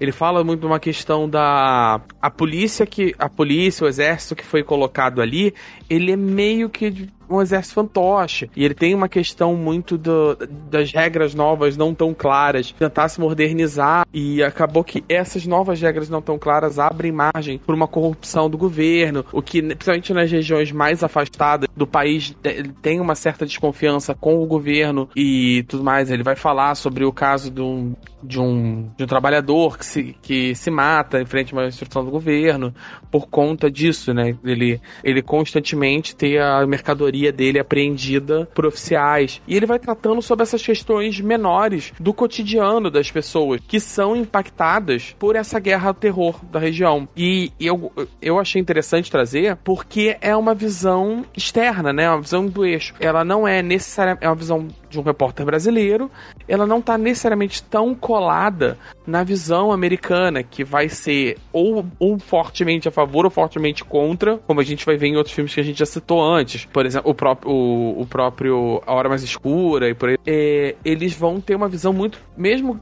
quando crítica muito pessoal. E a mesma coisa se você for ver alguma, é, é, o cinema não alinhado, de países que não são tão politicamente próximos aos Estados Unidos. Vai ter uma visão muito pessoal. E como ver essa, esse documentário de alguém de fora do, desse eixo e tentando focar na vida das pessoas cotidianas é bastante interessante para você ver o impacto dessa, dessa caminhada belicista, sabe? Desse escalonamento do conflito. Boa. Eu vou trazer aqui, logo de cara, talvez tenha sido o primeiro documentário que eu vi sobre o 11 de setembro, que é o Fahrenheit, né? 9-11, do Michael Moore né, Michael Moore, que é um produtor, né, estadunidense, um cineasta estadunidense, conhecido realmente por fazer uns documentários bem diferentes, assim, bem críticos, principalmente a muito do estilo de vida norte-americano, né? Tem, tem aquele cycle dele, fala sobre a realidade, né, dos planos de saúde nos Estados Unidos, que se você, é, que como lá não, não tem o SUS, né? Aliás, viva o SUS, que nos Estados Unidos se você quebrar uma unha, você tá fudido, né, cara? Se você tiver que chamar uma ambulância, você não come um mês, né? Porque você gasta toda a é. economia pra, pra Tem poder chamar uma única ambulância. Filme. Eu tive, eu tive, eu vi esse filme na faculdade, né? Na época a gente, uma cadeira de, de questão do SUS e tal, etc, etc. Tem, eu nunca esqueci de uma entrevista que tem nesse filme que fala de um marceneiro e tal. Ele é marceneiro, ele tá mexendo com alguma coisa de marcenaria, eu não lembro se, se é a profissão dele ou se ele só trabalha isso. E ele corta dois dedos. E aí na entrevista ele vai falando do, de como foi o processo, que eles não chamaram ambulância, porque eles não, porque sabia que era muito caro, eles têm que, eles têm que ir de carro, mas a esposa não, não dirige, etc. E, e vai se desenrolando a coisa falando né, das complicações. E ele acaba tendo o dedo reimplantado e ele recebe uma conta. E era uma conta astronômica. E quando ele recebe a informação de quanto custaria a, a, a cirurgia, ele, ele percebe que ele não tem dinheiro para fazer, pelo menos para fazer a cirurgia completa. Então, ele é obrigado, mesmo com as economias todas dele, ele é obrigado, ele vê que ele só tem dinheiro para implantar um dos dedos de novo. É, é, é e, aí, e aí ele fala que ele escolhe o dedo anelar para poder continuar usando a aliança a, da esposa. Ele fala assim: é, porque eu sou um romântico, acabei escolhendo esse dedo, porque eu não queria deixar de usar a aliança. É muito merda, cara, essa realidade aí. E ele fez o, o Heroes and Columbine também, né? Que, porra, todo mundo já viu, a gente já citou, inclusive esse filme, esse filme aqui quando a gente falou sobre, sobre bullying, né? Lá no nosso podcast sobre bullying e tal, enfim. Michael Moore é um cara que ele tem uma, uma filmografia aí extensa com a visibilidade, né? Uh, ele, é um... ele tem um, um, uma estética de dirigir documentários numa linguagem bem pop, ele preza muito por trilha sonora e uma boa montagem. Isso uhum. faz que os filmes dele se tornem célebres. De fato, todos os filmes que vocês citaram aí são muito bons. É, eu, eu, eu ia até te perguntar, Vebs, na tua visão, assim, um, um cara que, que realmente é mais ligado em cinema e tal, nessa parte, questão mais, mais técnica, é, eu vejo, assim, algumas críticas às vezes, não sei se a palavra seria desmerecendo o Michael Moore, porque às vezes ele entra numas loucuras, meio de teoria da conspiração e tal, mas talvez seja por isso que você deixa o documentário interessante, né, cara? Senão fica alguém lendo, sei lá, o Wikipedia durante duas horas, uhum. né? Lendo matéria de jornal por duas horas, sem colocar a narrativa de um documentário que é tão importante quanto a riqueza de informações, né? Não sei qual é a tua opinião Olha, aí. Do... Pegou. Total, total. Porque assim, o pessoal, eu, eu noto isso que quando eu dou aula de documentário para faculdade, eu sempre quero saber qual a concepção que as pessoas têm de documentário. E boa parte delas acham que documentário é um documento de verdade. Aí eu tento falar para elas que não. O documentário, o primeiro filme da história do documentário, que é o Nanook do Norte, feito pelo Robert Platt, que é o considerado. Ele havia feito a vida de um, de um esquimó e, uh, ao levar o material em película, ele botou fogo sem querer na, nas películas e ele voltou lá para falar com o Nanook e ele queria gravar. Só que a modernidade chegou. Boa parte das coisas que o Flaherty tinha gravado quando queimou o material dele já não existia mais. O esquimó não, não morava em iglu, é, o esquimó não caçava na base da lança, ele já tinha rede, arma, né? É, e aí ele falou: não, mas vamos gravar desse jeito que é o material que eu perdi. É uma mentira? É uma mentira. Mas deixa de ser verdade? Não. Ele simplesmente quis gravar o documento daquela época de acordo com aquilo que ele viu na época que ele gravou, entendeu? Então, é, tudo isso porque ele já tinha em mente a preocupação de que um documentário não era só contar um fato, mas era contar de uma maneira que prendesse a atenção de quem vai assistir. E isso que você comentou da narrativa tá totalmente certo. E as pessoas não têm ideia de que um documentário ele precisa ter a mesma responsabilidade que um filme que vai contar uma história. Ele tem que te prender, ele tem que se tornar atrativo, ele tem que ser dinâmico na hora de contar. Né? E uma das coisas que o Michael Moore tem é um pouco disso. Um exemplo Sim. da fragilidade é quando ele vai lá visitar o Charlton Heston e bate de frente com o Charlton Heston. Olha isso aqui, a menininha aqui, ó, morreu com arma. Cara, se você for analisar, tem corte, cara. A câmera Sim. sai, né? É, a câmera, ela, como eu posso dizer, ela, ela tem corte de, de plano e contraplano do Charlton Heston. Né? Você no calor do filme fala, não, não é nada. Mas, cara, aconteceu, tem um corte. Fala, pô, o filme tá sendo manipulado, tem corte. Só que daí entra aquela coisa. Mesmo que for, mesmo que o Charlton Heston se vestiu de vilão no, no Tiros em Columbine o filme inteiro para que o, o, o Moore contasse a historinha dele do perigo das armas livres, cara, contribuiu com o filme, né, cara? Essa Exato, é a verdade. sim, sim. E o Fahrenheit, cara, 11 de setembro, ele ganhou Ken, ele ganhou Cannes, né, em 2004 e tal. Foi. É, inclusive é legal porque quem presidiu. A Cannes tem uma coisa interessante, porque cada ano eles chamam um diretor para presidir a mesa do júri. E a mesa do júri é feita por diretores, atores, produtores. E no ano que o Fahrenheit ganhou Cannes, quem presidia a mesa era o Tarantino. Olha, Olha pois é. Então, assim, gente, é um documentário que, se você gosta de documentários sobre o 11 de setembro, eu diria que ele é essencial, assim. É, porque você, você tem que ver, porque é de uma época onde a gente não tinha essa riqueza de é, dados que a gente tem hoje, não tinha essa internet que a gente tem hoje em dia. Então, muita coisa o Michael Moore, como cineasta independente na época, correu atrás, né, por ele mesmo. Então, ele tem umas loucuras lá, tipo, olha, é, eu não vou dizer que o Bush é, sabia disso, mas também não vou dizer que ele não sabia, né? ele faz muito é. assim isso ele durante faz um, o ele, ele provoca. Ele, esse, eu tenho uma crítica ao é. Eu, eu, eu gosto do documentário, eu acho ele muito bem executado, mas eu tenho uma crítica um pouco de que ele alimenta essa paranoia de. É que eu não vou ter. É que esse termo não tem tradução para português, tá? Mas é aquela tinfoil hat, paranoia. Aquela, uhum. aquele, a paranoia dos malucos mesmo. É, essa coisa que a gente vê escalonando e chegando num processo de descrença total da instituição que escalonou no, no trampismo, sabe?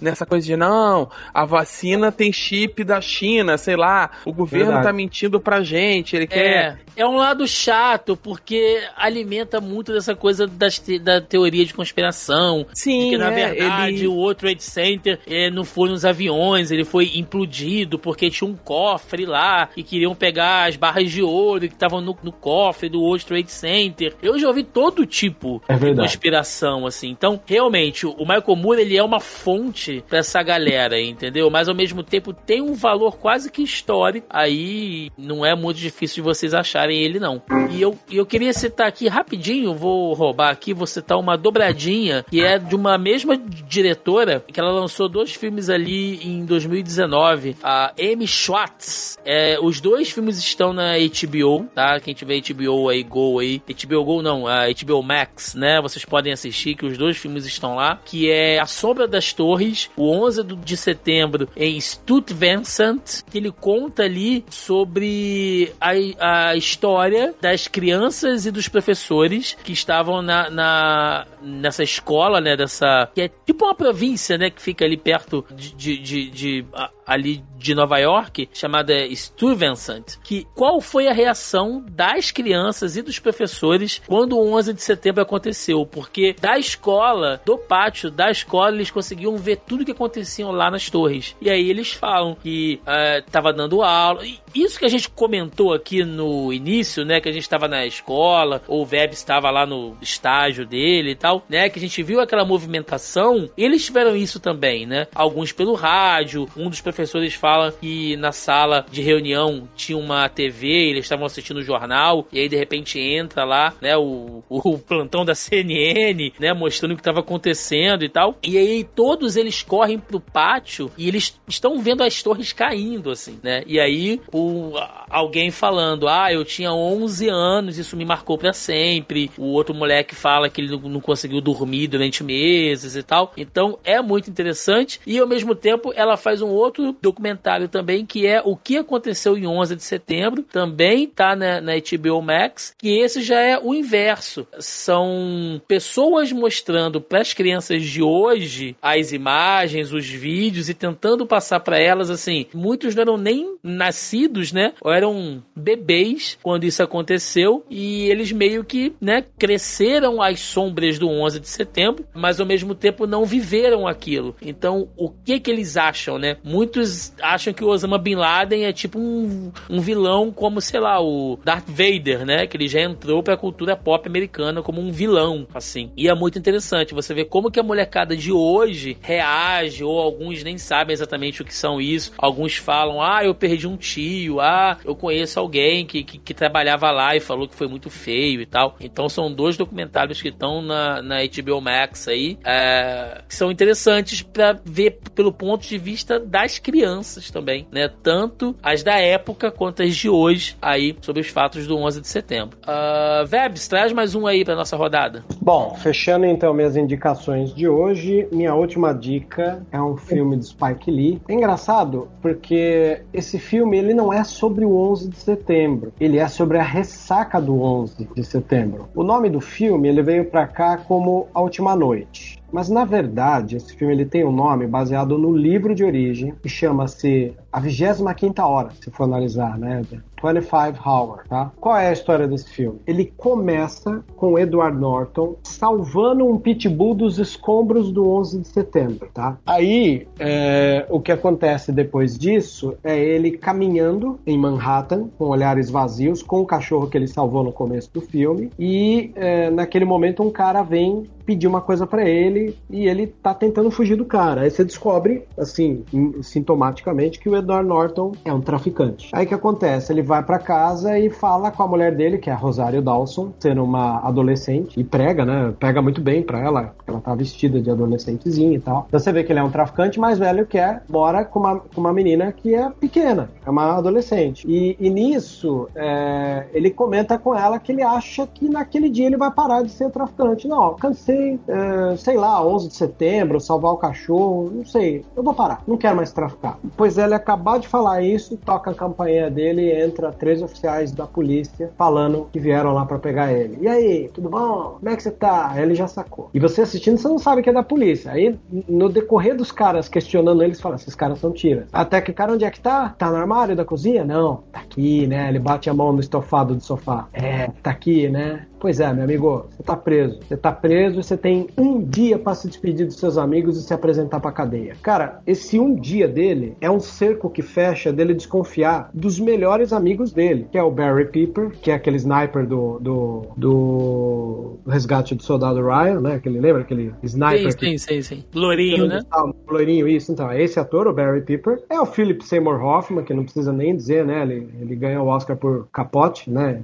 Interpretando, interpretando Truman Capote. E o que que acontece? É, esses amigos têm problemas e, e, e, vão querer conversar com ele. O Barry Piper é um cara que trabalha na Bolsa de Valores e tá cansado de ser escrotão. O Philip Seymour Hoffman é um professor universitário onde a melhor aluna que ele tem dá em cima dele, que é a Ana Paquin, olha só. E à medida que ele tem que se despedir dos amigos e fazer uma despedida, ele começa a desconfiar quem que pode, pode ter entregado ele. Será que foi o professor? Será que foi o playboy que trabalha? Ou será que foi minha mulher para ficar com a minha? Cara, isso vai fechando o cerco, assim. Há um momento que, que ele tá na frente do espelho e aí entra o, o, o fantasma do 11 de setembro. Ele começa a olhar pro espelho e começa a se culpar. Porra, mano, você vacilou, olha aí, você vai ser preso. A culpa, de quem é essa culpa? Aí entra um discurso maravilhoso, xenófobo, do personagem do Edward Norton, é, acusando cada um. É, isso é culpa de vocês, islâmicos que estão aqui, e vocês, latinos que estão aqui. Cara, ele enxota todo mundo. Você, tiozinho Ming Ling aí do mercado. Ah, não, cara, a culpa é de vocês. Vocês ferraram minha vida por causa que o mundo tá uma merda, porque vocês vieram pra cá. Cara, aí o filme tem todo desenrolar. Quando há um momento crucial do filme que ele tá indo embora, ele olha pela janela do carro dele a caminho da, da, da prisão, que o pai dele, inclusive brilhantemente interpretado por um ator antigo que chama Brian Cox, né? O pai dele, não, vou te levar lá. Uh, aí quando ele olha pra janela, todos os imigrantes que ele xingou aparecem dando tchau para ele na cidade, saca? E, e durante o filme inteiro o que acontece? Ele vai falar com o amigo lá da Bolsa de Valores, eles estão olhando os, o, o, trator tirando os escombros do 11 de setembro,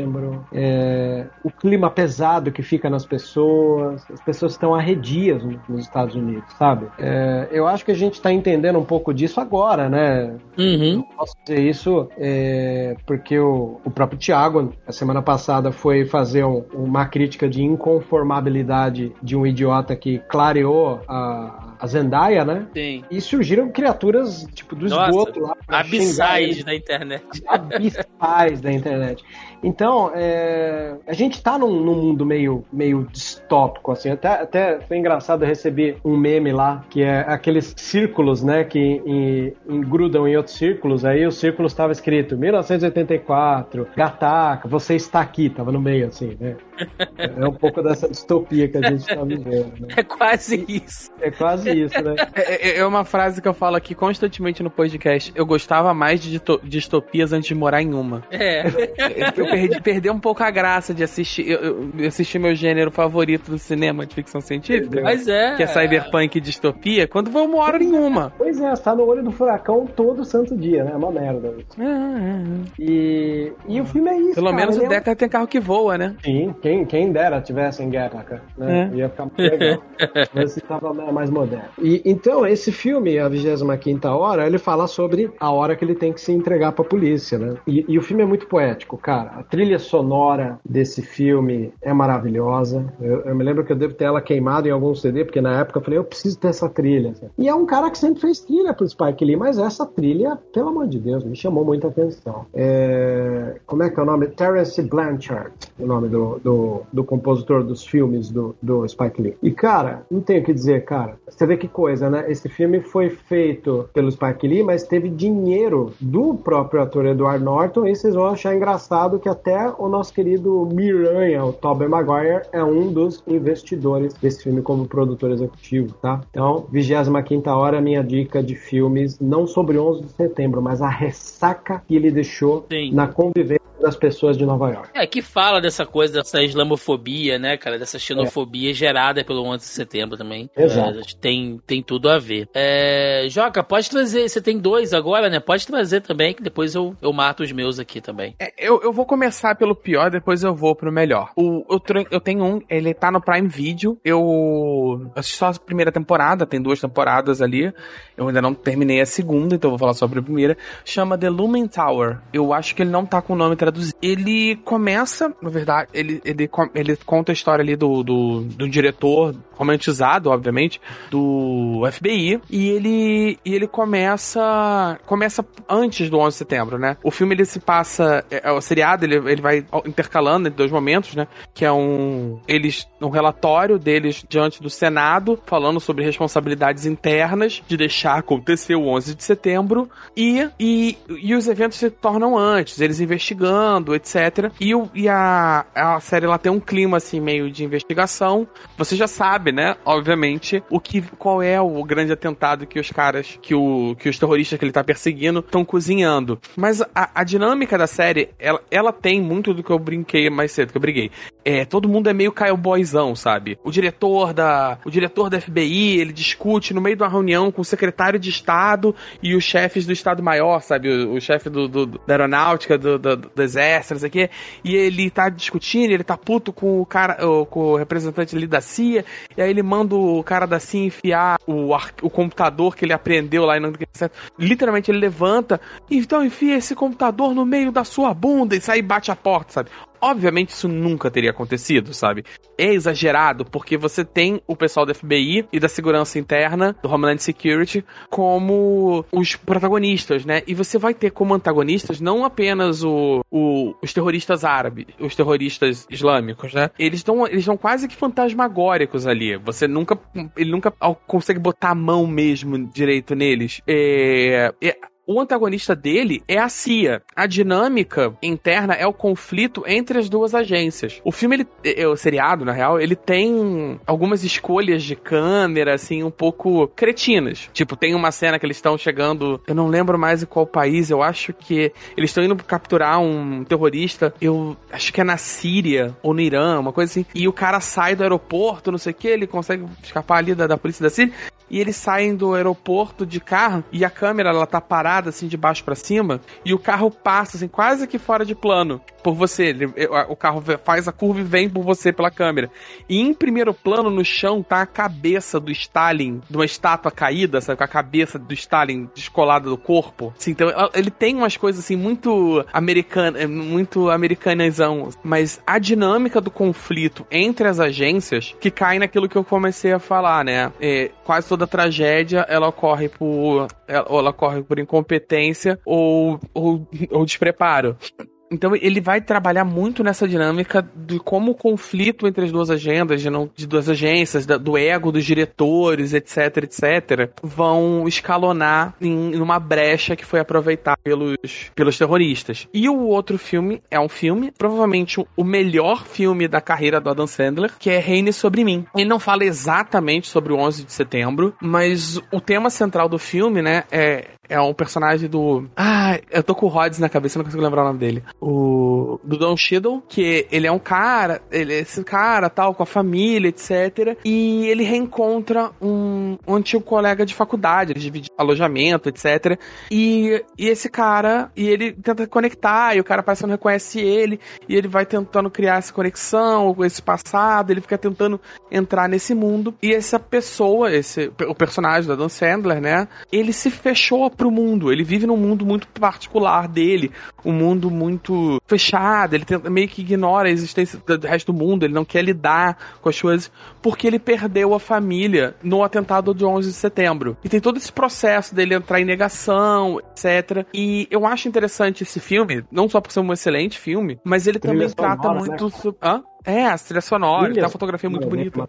Nossa, eu gosto demais desse filme também. É, é, mas assim, eu acho interessante trazer pra, a parada para sair um pouco do âmbito das consequências militares de, de, de, um evento. Essa é uma cicatriz, né? A despeito de toda a crítica que a gente tem aos Estados, aos Estados Unidos, ao governo americano, no povo, particularmente no povo de Nova York, é uma cicatriz muito pessoal, sabe? Muita gente perdeu, morreu 3 mil pessoas numa única tarde, 9 mil feridos, uma galera que foi incapacitada o resto da vida. E as pessoas tiveram, segunda-feira seguinte, teve que voltar a trabalhar, sabe? Tiveram que continuar a vida. E como é que você vive com uma parada dessa, sabe? Literalmente você tem que passar todo dia e, e um prédio de sei lá quantos cenas de andares que tava lá, que era um marco do poder americano, marco de como você se sentia invencível e era o, do, e era o centro do mundo, e maior econômico do mundo, etc. E a cicatriz tá lá para sempre, sabe? Física, num vazio físico, e você tem que viver. E o filme tem essa pegada, sabe? Eu acho isso interessante de, do luto, né? Desse luto que não, Bacana. não sarou. Bom, é, aliás, esse filme tá na minha lista, cara. Adam Sandler, agora que vocês falaram aí, vou, vou preciso ver. Vai na é. fé que é um dos melhores filmes da carreira dele. Ô, louco. É, bom, eu tenho aqui algumas recomendações para fazer, não vou demorar muito. É, a primeira saiu agora esse ano com as comemorações, né? comemorações, com, com as homenagens aos 20 anos do 11 de setembro, que é Caçada a Bin Laden, a missão revelada, que é um documentário do History Channel. E aí eu sei que agora vai ter aquela galera rindo, né? Falar, ah, documentário do History, né? Aliens e tal. Não, gente, olha só. O History, nos últimos anos, eles têm produzido uns, uns documentários muito bons, assim. É, eu sei que é, durante um período, né? O History ele entrou numa coisa meio maluca de, de alienígenas com astecas, com, né? com as coisas assim. O alienígena do passado, cara. Alienígena do passado e tal. Mas mas o, mas o History, dos últimos anos, eles têm feito, sim, uns documentários bem, bem bacanas. É uma galera que tem dinheiro. Então, vocês podem assistir aí, porque. Eles revelam é, informações inéditas, né? De documentos lá da, da, da operação é, Lança de Netuno, que a gente falou aqui, que foi a missão, né? Que deu cabo aí do, do Osama, enfim. É, eu gosto muito do History Channel, então tô recomendando aqui, né? Assistam lá se vocês quiserem. Tem o 11 de setembro, né? 11 do 9, A Vida Sob Ataque, que é um documentário da Globoplay que entrou esse ano também. Ele, ele é um documentário que ele traz cenas inéditas do atentado, assim, cenas inéditas cenas de rua, câmeras de segurança, pessoas que estavam lá, e ele também mostra muito desse lado que o Joca falou, da história das pessoas que estavam ali, que passaram por aquilo.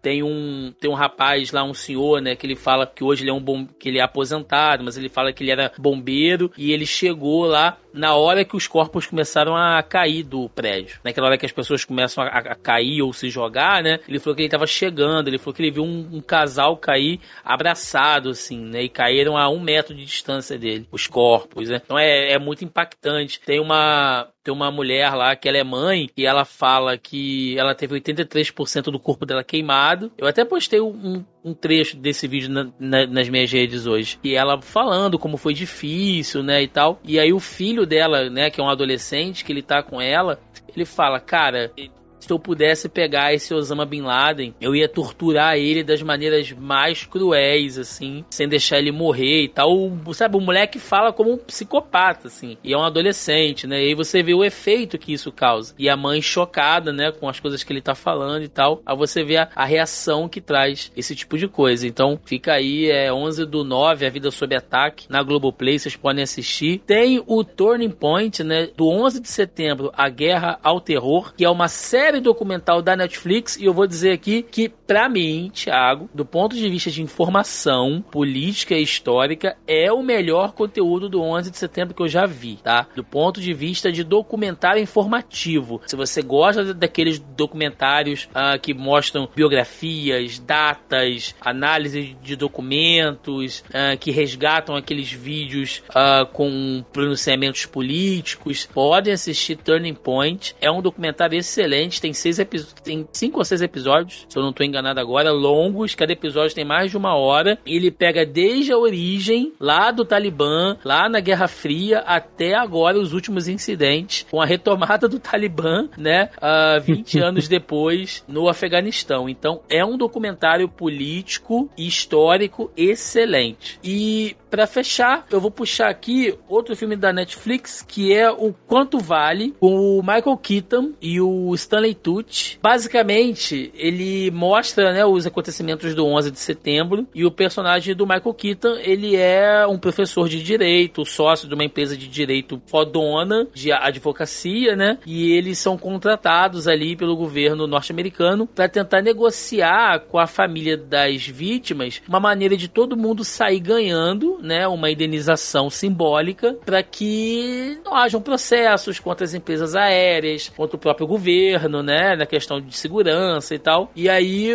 o Michael Keaton ele tem como função determinar o valor dessa quantia, né? Por isso que o nome do filme é esse, né? Quanto vale? Quanto vale a vida, né? E aí você tem diversas questões ali como, por exemplo, a vida de um diretor de uma multinacional que funcionava no World Trade Center, que tinha, sei lá, não sei quanto quanto de grana investida, tinha plano de saúde e tal, vale tanto quanto a tiazinha lá do café que ficava lá na recepção, né? Por que, que a vida dele teoricamente tem que valer mais do que a dela? Ou, por exemplo, um rapaz que trabalhava no, em, em uma das torres, ele era gay, assumido, morava também com outro cara, a família não queria saber dele, né? Porque era super conservador e tal, não concordava com o estilo de vida dele. O cara morre e aí quem vai receber o dinheiro é a família dele, ao qual qual ele tinha rompido e não o outro rapaz que morava com ele, mas que segundo as leis, né, norte-americanas lá da época, enfim, não contemplavam juridicamente, né, pessoas casadas do mesmo sexo. Como é que você faz isso? Então, é um filme que ele vai abordando diversos personagens. O Stanley Tucci, ele faz o contraponto, ele faz um ativista que perde a esposa em uma das torres, ele começa a reunir toda uma galera para ir justamente contra aquilo que o personagem do Michael Keaton quer, que é o acordo. Eles querem processar mesmo, ele abre um blog blog e tal. Então, cara, é um bom filme, assim. Eu, eu, eu, eu assisti, ele é muito, muito interessante. ele mexe com essa questão provocativa, né? Quanto vale? Quanto vale uma, uma vida, né? Então, é realmente e... muito bacana. Esse filme tá na minha lista aqui para assistir. Eu tô, tô empurrando. Eu gosto muito do Stanley Tucci, né? Então eu, eu tô bastante curioso para ver. Agora, vendo você falar bem do filme, eu tô Assista. mais animado ainda. Ver se eu consigo Assista. ver essa semana ainda. Vocês podem assistir. Pessoal, pra gente encerrar, como toda semana eu sempre faço lá no nosso grupelho do Zoneando Podcast no Facebook. Se você está ouvindo esse programa e não faz parte do nosso grupelho, o link tá na postagem aí logo abaixo ao player ou procura lá Zoneando Podcast no Facebook que vocês acham o nosso grupo. E toda semana eu jogo o nosso tópico da pré-pauta pra galera deixar lá perguntas, comentários, enfim, para acrescentar ainda mais aqui no nosso tema. E essa semana eu joguei, pessoal, podcast sobre as influências do 11 de setembro na cultura pop. E tivemos aqui alguns comentários, como por exemplo o senhor Felipe Barroso, que ele jogou aqui. Apenas uma curiosidade: o primeiro filme do Homem-Aranha com o Tobey Maguire tinha uma cena de um helicóptero preso nas duas torres com a teia. A cena foi retirada devido aos atentados. E o filme saiu bem próximo, né, Vebs? O Homem-Aranha do, do, do Sam Raimi saiu logo depois ali do atentado às Torres Gêmeas, cara. É, é muito um azar macabro, assim, né? Foi. Tava no trailer isso, né? Foi retirado Tava. do trailer bem lembrado. E, ah. eu achei que ia ter alguma homenagem, alguma coisa assim, mas eu acho que o filme não quis tocar no assunto, né? Só tava tiraram do filme. Né? É, a ferida estava descoberta ainda. Sim. O Robson Franklin, ele jogou aqui, ouvi algo curioso sobre isto na CBN em uma reportagem e não havia me atentado que após aquele dia começaram realmente as produções sobre filme de terrorismo em geral, né? Filmes, séries, ou seja, influenciou positivamente para a indústria do, do entretenimento e negativamente para a origem da inspiração. É exatamente o que a gente falou aqui, Robson, essa questão da, da, da islamofobia, né, dessa, dessa questão desse, ah, de você colocar o personagem muçulmano ali como vilão de muitos filmes, de muitas séries, né, uh, bem estereotipado ali, a questão do homem-bomba, né, uma coisa que a gente citou aqui, é exatamente isso que você falou. A nossa querida Sônia Barbosa, lá da Central Pandora, ela jogou aqui, ó, uma curiosidade interessante. É, acho interessante comentar sobre a adaptação de Guerra dos Mundos do Spielberg, que é altamente influenciada pelo 11 de setembro. A forma como o ataque é retratado no, no filme foi bastante baseada nas lembranças que ele tinha do 11 de setembro.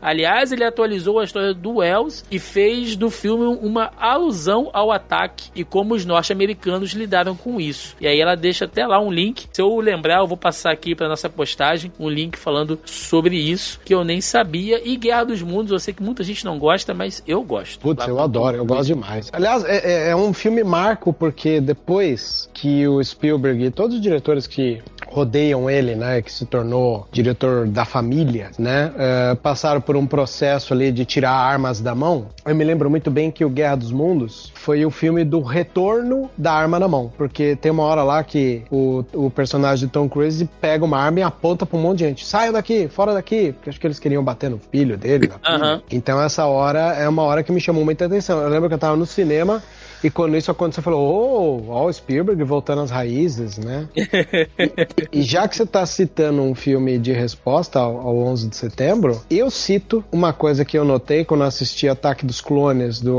do Star Wars Episódio 2, o Ataque dos Clones. Hum. Aquele momento que o Anakin perde o controle, vai lá e mata o povo da areia, que tem uma semelhança estética muito grande com os árabes, né? Os árabes, uhum. né? É uma válvula de escape ali do George Lucas. Nunca tinha pensado nisso, velho.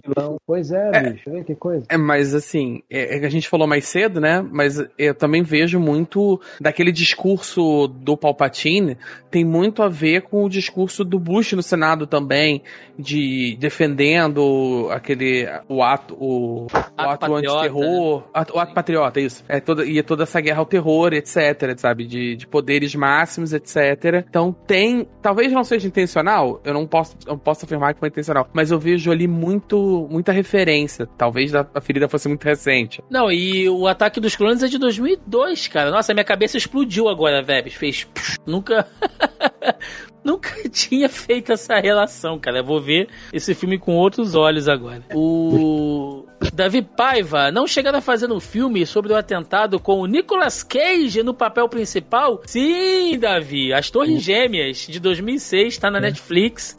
e é mais ou menos. Eu, eu vou com o papel ali, né? De... É. O blockbuster mais famoso do 11 de setembro, né? Que vai É. colocar um. Ele, ele, ele acaba entrando naqueles filmes que a gente evitou falar aqui, né? Que Mas são ele tem extremamente cara de filme de. TV pra cacete, não tem? Cara de Tem. filme direto pra... Eu acho assim, pro, pro que ele se propõe a fazer, ele até que cumpre. Tem, tem aquele outro filme que é quase um Call of Duty gravado. Vocês sabem qual é o nome? Eu não lembro, mas é é com um esquadrão especial indo pegar o, o Bin Laden. É. E eu, eu lembro quando assisti, o jornal deu a crítica de videogame sem controle. Pirei nisso. Puta que pariu. Nossa senhora. É, porque Ah, era o exército americano pegando o, o, o Bin Laden, assim. Sim. Eu não vou lembrar, mas acho que é o homem mais procurado do planeta. Deve ser esse o nome do filme, não lembro ao certo. Mas também me chamou atenção por causa disso. O nosso amigo Caio Hansen, lá do jogo velho, grande Caio, ele comentou aqui: vamos falar daquela HQ clássica do Homem-Aranha de capa preta. A gente quase não falou aqui de quadrinhos, né, Joca? É, só pra não passar É. batido, ah, durante o 11 de setembro, diversos artistas, né, eles colocaram referências a- ao atentado nas histórias. A gente teve essa edição do Homem-Aranha clássica aí, lá da capa preta, que é o Homem-Aranha fazendo uma missão qualquer e de repente os aviões se chocam na torre e nem ele, nenhum dos outros heróis esperava que aquilo fosse acontecer, né? E aí depois você vê lá é, o Quarteto Fantástico, Capitão América ajudando, né? Lá nos escombros e tal, resgatando algumas vítimas. Aí tem aquela cena maravilhosa do Doutor Destino chorando, né, Joaquim? Porque Nossa, aquilo é ridículo. É, é, eu não ve, eu acho que o de modo geral esse quadrinho, ele é um bom jeito de meta, da indústria metabolizar é, o, o impacto da coisa. Com perdão da palavra impacto aqui. Mas é um bom jeito de metabolizar os acontecimentos. Só que eles perdem muito a mão, sabe? De botar, Sim. tipo assim, sei lá, O Magneto Destino- tá puto porque fizeram. O Magneto, cara, que tentou O jogar um Magneto. meteoro na Terra, né? É, Ele tá o Magneto puto. eu ainda, eu ainda tenho mais, mais facilidade de, de entender. Mas o Doutor de Destino, sabe? Que é um vilão extremamente anti-americano, político pra caralho e não sei o que. Sei lá, só faltou botar o Crimson Dynamo de, chorando, É, sabe? Porra, forçaram a mão. um Bizarro. pouquinho. É, forçaram demais, demais. É, Podia passado, sabe, gratuito. É. Sei lá, bota o, sei lá, o Kingpin, sei lá, chorando, sabe? Faria É, mais sentido. afinal de contas, ele gosta de Nova York, né? Então faria sentido. É. O nosso amigo Jeffrey Hyduck. Uma curiosidade pessoal minha é que minha única lembrança da existência das Torres Gêmeas é por conta do filme do King Kong da década de 70. Antes do atentado, quando se falava de grandes edifícios de Nova York, eu pensava no Empire State. Pois é, eu particularmente, Jeffrey, eu já tinha ouvido falar das Torres Gêmeas antes do atentado, justamente por causa dos quadrinhos do Homem-Aranha. Que ele sempre tava lá, né, se balançando pelo Empire State e tal. Então, tava sempre lá à sombra dos prédios, né, quando tinha aquele desenho eh, de uma panorama ali de Nova York e tal. Então, eu sempre via ali as torres, cara, mas é, muita gente também realmente só ouviu falar delas depois dos atentados. O Diogo Lopes Bastos, nosso amigo Diogão, após o 11 de setembro, ocorreu uma diminuição grande de filmes focados em ataques terroristas nos Estados Unidos. Houve um aumento gigante de filmes focados em combates nos países do Oriente Médio. Exatamente, Diogo, que a gente citou aqui também, dessa coisa de focar né, o Oriente Médio sempre como vilão e sempre como palco de guerras, né? Como era ah, com, com filmes aí durante a Guerra Fria. Ah, o Fábio Moron, vale lembrar de Friends, que tinha o World Trade Center na- nas trocas de cena. Depois foi retirado. Fora a cena do Chandler falando de bomba no aeroporto na ida pra lua de mel com a Mônica, que foi excluída, mas é facilmente encontrada no YouTube. E, cara, eu não, não assisto Friends, mas é, eu sei que é uma série muito famosa, muito querida, né? Então acho que tiveram essa sensibilidade de tirar essas referências aí. Eu tinha achado uma lista aqui, mas eu não tô conseguindo. eh, eu não tô conseguindo achar aqui no meu- nos meus arquivos. Que tinha uma lista só de, de todos os filmes que tiveram eh, cenas com 11 de setembro removidas, seja na pré-produção quanto na pós-produção, né? Posteriormente, pra DVD, etc. E tinha uma. E também tinha uma lista de vários filmes recentes que tiveram o 11 de setembro, o, o Torres Gêmeas refeitas digitalmente é, para poder dar precisão histórica, né? Filmes sim. se passam antes e tal. Sim, sim. E para fechar, nosso amigo Ricardo Queiroz, ele comentou aqui: a primeira coisa que me vem à cabeça é 48 horas. A segunda é a censura da cena do World Trade Center em Homem-Aranha, como a gente já citou aqui. Eu só acho, não, Ricardo, não sei, mas realmente é 48 horas ou você quis dizer 24 horas? A série do Kiefer Sutherland? Porque agora eu fiquei curioso. Que eu acho que você errou o nome, cara. Se não foi, depois você me corrige aí. Porque eu não peguei a referência do 48 horas, não, bicho. Acho que você errou por um dia aí. a sua, a sua pegada. Mas é isso, gente. Vamos lá. Vamos pro encerramento. Vambora!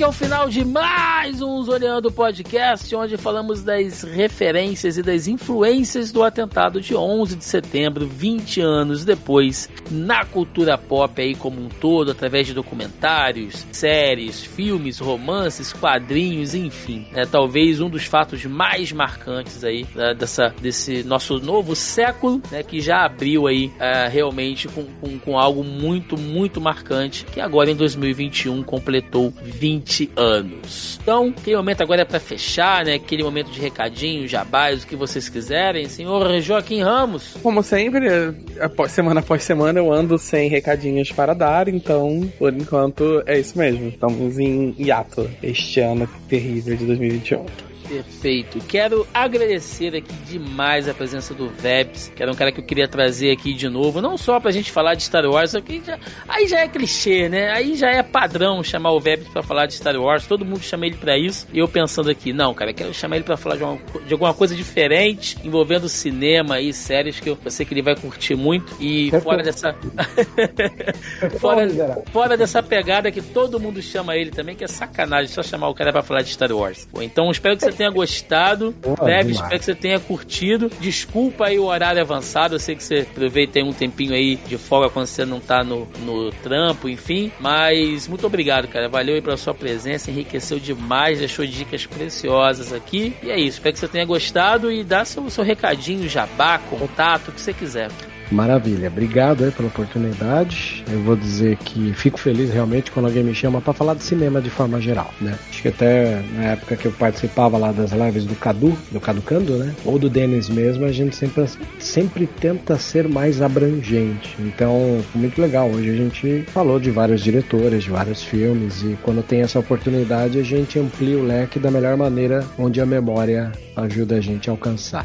Eu vou eu sou podcaster do podcast Vozes da Força. O Vozes da Força é um podcast que representa a União Star Wars, que é uma união de todos os sites de Star Wars com o intuito de trazer a notícia mais limpa, clara, é, longe de fake news e com muita ética. Né? Todos os sites que têm o selinho da União Star Wars estão comprometidos com uma notícia de qualidade. Tá? Inclusive o outro espaço de Star Wars que eu faço parte, que é o site da Sociedade Jedi. É um site só debruçado em notícias é, sobre a saga no velho formato site escrito, né?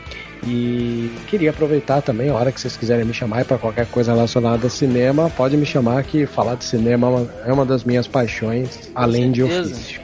Tá bom? Com certeza. O link para todos os projetos, trabalhos do Vebs estarão aí na descrição do nosso post. Mas agora eu fiquei com uma curiosidade, Vebs. Tem fake Diga. news de Star Wars, cara? Então, cara, vou contar um negócio para você. Nos Estados Unidos há uma misoginia. Eu costumo brincar dizendo que o fã de Star hum. Wars, na maioria das vezes, não é fã de cinema. Por hum. que, que eu digo? Porque a produtora executiva que cuida de Star Wars hoje em dia na Lucasfilm é a Kathleen Kennedy. Sim. Né? Kathleen Kennedy ela tem um currículo invejável de filmes que ela trabalhou desde lá da década de 70 com Dino De Laurentiis, passando por diretores como Spielberg, de Clint Eastwood, né, uma penca de diretores muito bons, né? E o conteudista de Star Wars, cabeça de vento norte-americano, já que a gente tá falando do norte-americano ser uma figura muito parva, ele pegou uma birra da mulher. Então, é, existem alguns conteudistas como Duncock, Mike Zero, Mr. Plinkett, é uma galera que todo santo dia cria uma narrativa de que rolou uma briga dentro da Lucasfilm, de que o John Favreau estava sendo muito bem visto por causa do The Mandalorian e queriam tirar a Kathleen Kennedy para colocar ele no lugar, aí criou um climão da porra. Você fala, meu, da onde essa galera tira essa ideia? né? Meu Deus! E aí, eu não sei se vocês sabem, tem um site no Brasil que chama Disney Plus BR, que muita gente acha que esse site é oficial da Disney Plus, mas não é. Ele é um site pirata. Uns picaretas caretões aí compraram o domínio e o que, que eles foram escolher como fonte para dar notícia da saga de Star Wars? Esses picaretas norte-americanos que ganham view porque eles fazem um tipo de trabalho muito, muito parecido com a Nerd, com quatro coisas. Entendemos. Agora eu entendi a pegada. Então, cara, fica difícil porque é aquilo lá, o é. fã de Star Wars tá norteado Teu amigo aí, Thiago. É, meu amigo. Né? Do, do, do Nerd. Mas assim, aí você fica norteado, o fã de Star Wars casual, ele fica norteado por um site que ele acha que é oficial, que tem como fonte as piores pessoas possíveis pra saga, e o que que acontece? A gente tem que ficar hum. colocando um nível de ética e qualidade na, na, na transmissão da, da informação, de maneira que o cara se norteie e entenda quando ele caiu num clickbait, quando ele caiu. Entendi. Vou dar, vou, vou dar um exemplo que aconteceu, inclusive, interessante essa semana que o, o Robert Rodrigues está cuidando da série do livro de Boba Fett. Uhum. E ele, na entrevista, comenta que o que vocês viram no episódio que eu dirigi, o episódio A Tragédia, que é o único episódio que é externo do, do Mandalorian, que ele briga lá, que o Boba Fett bate nos Stormtroopers lá com o cajado, né? Esse episódio é do Rodrigues e ele falou: o que vocês vão ver no livro de, de, de, Boba Fett não chega nem aos pés do episódio que eu dirigi pro The Mandalorian. E alguns sites picaretas, como Cine Pop, por exemplo, foi lá e noticiou: o diretor Robert Rodrigues diz que a série dele é, vai deixar Mandalorian no chinelo. E aí você vê que o pessoal às vezes está muito mais preocupado com clickbaits e fake news do que passar uma, uma notícia convincente, né? Porque, com conteúdo, né? Do que com conteúdo. Então a gente sofre um pouco com isso sim, viu, cara? Em passar notícia de Star Wars, né? Oh, Você nem imaginava, oh. mas existe fake news de Star Wars. Já vou deixar aqui o compromisso, a gente vai marcar com a galera do Vozes da Força, a gente vai fazer um podcast, Joaquim, tipo Sônia Abrão da Força Rebelde, só falando mal da galera do mundinho de Star Wars. Muito, muito. eu quero tu saber. Gosta de um problema, eu cara. Eu quero saber todas as tretas, quem é vendido, eu quero saber tudo. Tudo. De... Cara, vamos fazer isso, vai ser divertido.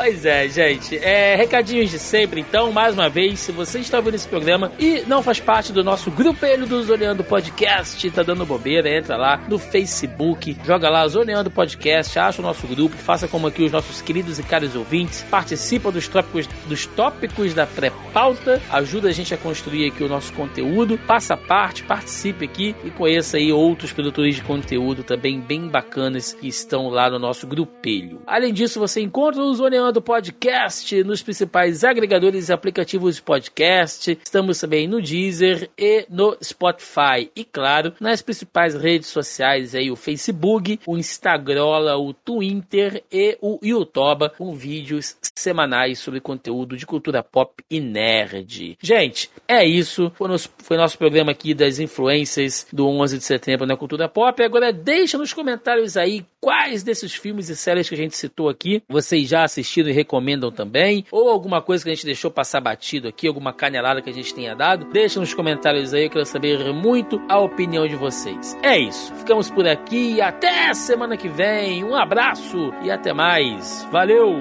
Falou!